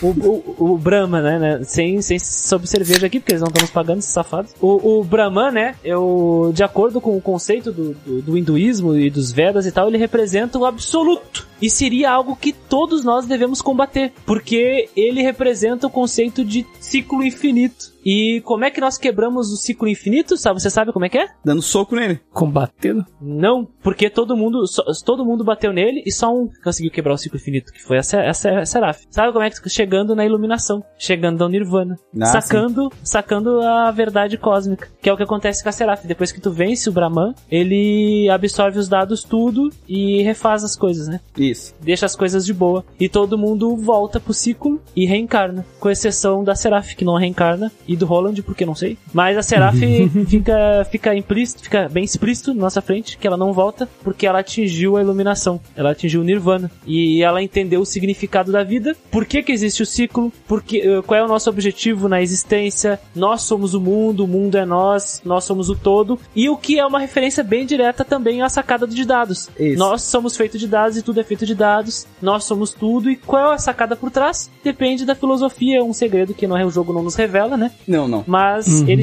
mas o Seraph, né, essa criatura, que era o nosso personagem, ele chega à iluminação. E que é o gato também. E aí aparece o gato, que é o Schrödinger, o nome do gato. É uma referência ao experimento lá do, do Schrödinger, né? Do gato que ao Ah, eu ia tempo falar dele agora. De, de mecânica quântica, né? É. Lá de meio estar vivo e morto ao mesmo tempo, que é uma outra sacada, essa sacada do, dos Vedas, né? Do ciclo eterno Uhum. de, de Samsara. E aí, ou Samsara, enfim, não sei pronunciar É, é, essas esse, coisas. em- é- essa coisa de, é, de misturar os conceitos é, mitológicos com filosofia e tal, eles sempre são bons, né? Chegando isso aí é. E aí, e aí o gato revela que ele é o, o nosso personagem. Só que ele já viveu tudo isso uma vez. de outro ciclo, né? De outro ciclo. Exato. E ele disse: Vamos, ah, que bom que tu alcançou a iluminação. Agora vem comigo. Tem, tem, existem ainda muito, muitos mais para nós encontrarmos. E aí, É isso. tem, que, tu quer comentar alguma coisa, Guido? Não, acho que a gente cobriu basicamente tudo. Eu, eu ia falar agora e o gato de Schrödinger, mas você já trouxe ele e já era. É E aí, tem a cena, e aí tem a cena final, né? Que é, a gente viu só meio em tom de sépia no meio do jogo às vezes. Que é esquisitíssima, né? É, na Que é verdade final é, de uma, novela, é né? uma trollagem, né? É, na verdade é porque ele tá falando. Como é, os dados são os mesmos dados, aí ele quis botar o. é, as crianças. É que o foda das crianças, né, que o Fred tá criando, é porque assim, É uma trollada forte. elas são idênticas aos nossos personagens. Idêntica aos nossos personagens. Em primeiro lugar. O Fred botou o nosso nome neles. Sim. E ele vestiu ele Com a mesma roupa. com os nossos. O Fred, ele não foi pro psiquiatra nesses, sei lá, 20, 30 anos que passou ali. ele precisa ir no psiquiatra, É. porque não dá, velho. Porque não dá assim, pra ser assim, velho. no começo do jogo, no começo do 2, É, a a, primeira cena. a primeira cena aparece um, um cara de jaleco conversando com todos os nossos personagens crianças. É exatamente os nossos personagens, só que todos criancinhas. E a gente pensa, quando vê isso, nossa, nossos personagens já se o conheciam. passado, né? É, o passado, nossos personagens já se conheciam desde criança. E Isso. Vai, eu acho que durante o jogo vai mostrar eles interagindo, é, criando laços e cada um É, eu- desenvolvendo sua personalidade. Eu tal. achei que a história do passado era um negócio que, tipo, eles foram criados desde criança pra alguma coisa. Exatamente. Eu fiquei Battle Royale, com Battle Royale, eu É. pensei. Mas não, era uma coisa completamente diferente, que faz sentido narrativo, mas sei lá, eu acho que não precisava ter mostrado aquilo no começo, sabe? Eu acho que foi desnecessário. Sim, no final mostra que, na verdade, depois que reencarnou, o Fred criou a gente, colocou os nossos nomes e É, nossas aparências roupas. e Isso. nossas roupas e é isso. A cena essencialmente é o Fred feliz que o sol voltou a brilhar normal. Isso. E aí tem uma transição pra ele adulto, cheio dessas criancinhas que são a cara dos nossos personagens. Então, das duas, uma. Ou o Fred ele é psicopata. Não, ele é ou, psicopata. Ou ele é meio iluminado também, ao ponto de perceber, putz, essa é a reencarnação deles. E ele até, ele até faz um comentário que me deixa entender isso. Que ele fala, agora vocês vão ter a chance de vocês serem felizes. Não, eu entendo, eu ent- é psicopata. E aí,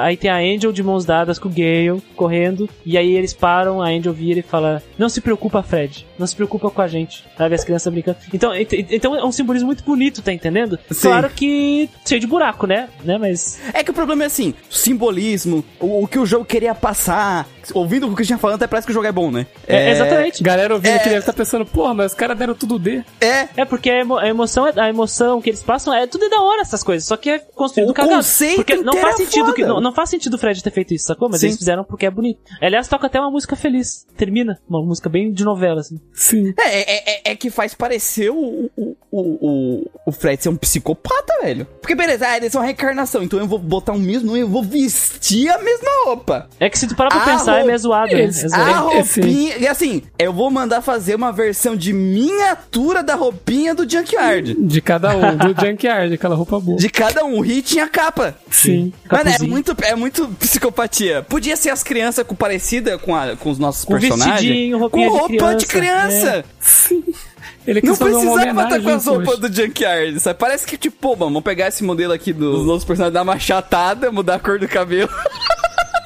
Sabe o que é engraçado também? É que, assim, conforme as crianças forem crescendo, eles vão ter que fazer a mesma roupa de novo maior, tá ligado? Caralho. Todo, todo ano a roupa maior, tá ligado? Mas eu acho, mas eu acho que dá, dá pra, narrativamente, dá pra pensar que como o Fred conheceu eles criança, e eles foram heróis, do ponto de vista dele, e Sim. ensinaram lições de vida pra ele, eu acho que as roupas foram um tributo, sacou? Não, mas é, Então- muito, não, cara, é muito. Mas, é, mas ainda assim é cheio, é, é- é cheio de buraco, tá entendendo?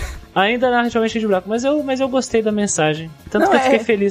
É, cara, assim, é um jogo que nem o Christian falou. Tinha um potencial pra ser tipo um Xenoblade. Nossa, cara, tem pra ser melhor que Xenoblade. É, tinha um puta de um potencial. A lore. Eu, não- eu não o- sei se melhor, mas iria acontecer o Xenoblade antes do Xenoblade, né? É, exatamente. É, tipo assim, Xenoblade antes de Xenoblade. O potencial era muito grande. Ah, toda a toda os conceitos que eles queriam trabalhar que tá dentro do jogo são foda. É, a mitologia tá ali, é, trabalhando junto com os conceitos, Filosofia, a é. filosofia. Só que é entregue. Do jeito cagado. Jeito dois cagado, jogos, velho. Não tem desculpa. Por isso que eu dei ideia pra narrativa. É. Narrativa toda fragmentada, dois jogos, os caras não se organizaram, direção cagou. Agora tem uma outra coisa que é legal, que como nós somos jogadores de Shin Megami Tensei, e jogadores de Shin Megami Tensei no geral, jogando esse jogo, muitos deles colocam a mão no queixo e ficam pensando, poxa, nesse universo, Javé não é o Deus Supremo, né?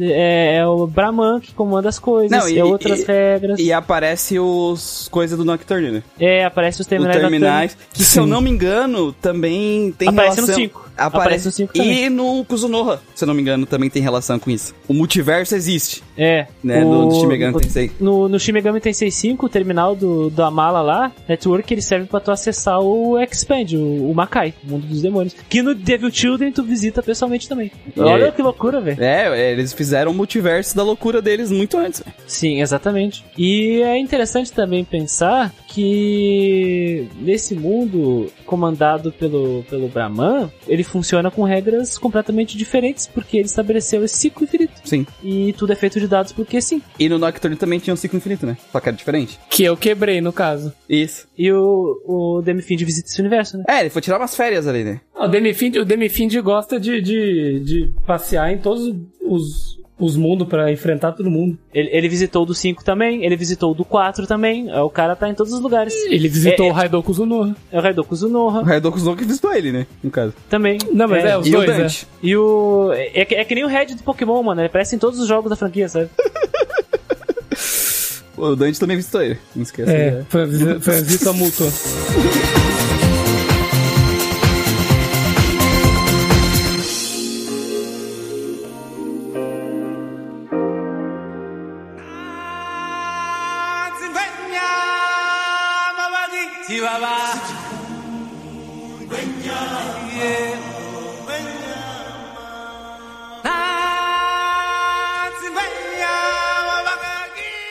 acho que é isso, né? Fechamos? Fechamos. Fechamos. A média ficou como B. Isso. 2B e 1C, a média ficou B. É, e é isso, cara. É, é, é que nem eu falei, eu entendo que tem pessoas que gostam por causa desses pontos aí que o Christian falou, que até parece que o jogo é bom. E muitas pessoas gostam por causa disso, eu compreendo, porque esses conceitos são massa mesmo. Só que infelizmente a narrativa não entrega, então jogue pela gameplay. E talvez por esses conceitos maneiros. Mas assim, ó, eu me senti mais satisfeito no fim de Trails in the Sky do que desse aqui. É, isso aí eu ó, anotar pro.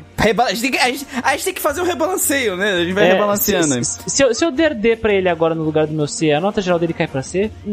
Hum, é, vamos lá. Começa a pensar nisso. Com que música vamos terminar hoje? Eu voto no ciclo sem fim, do Rei Leão. Ciclo Ciclo sem sem fim e não mudará.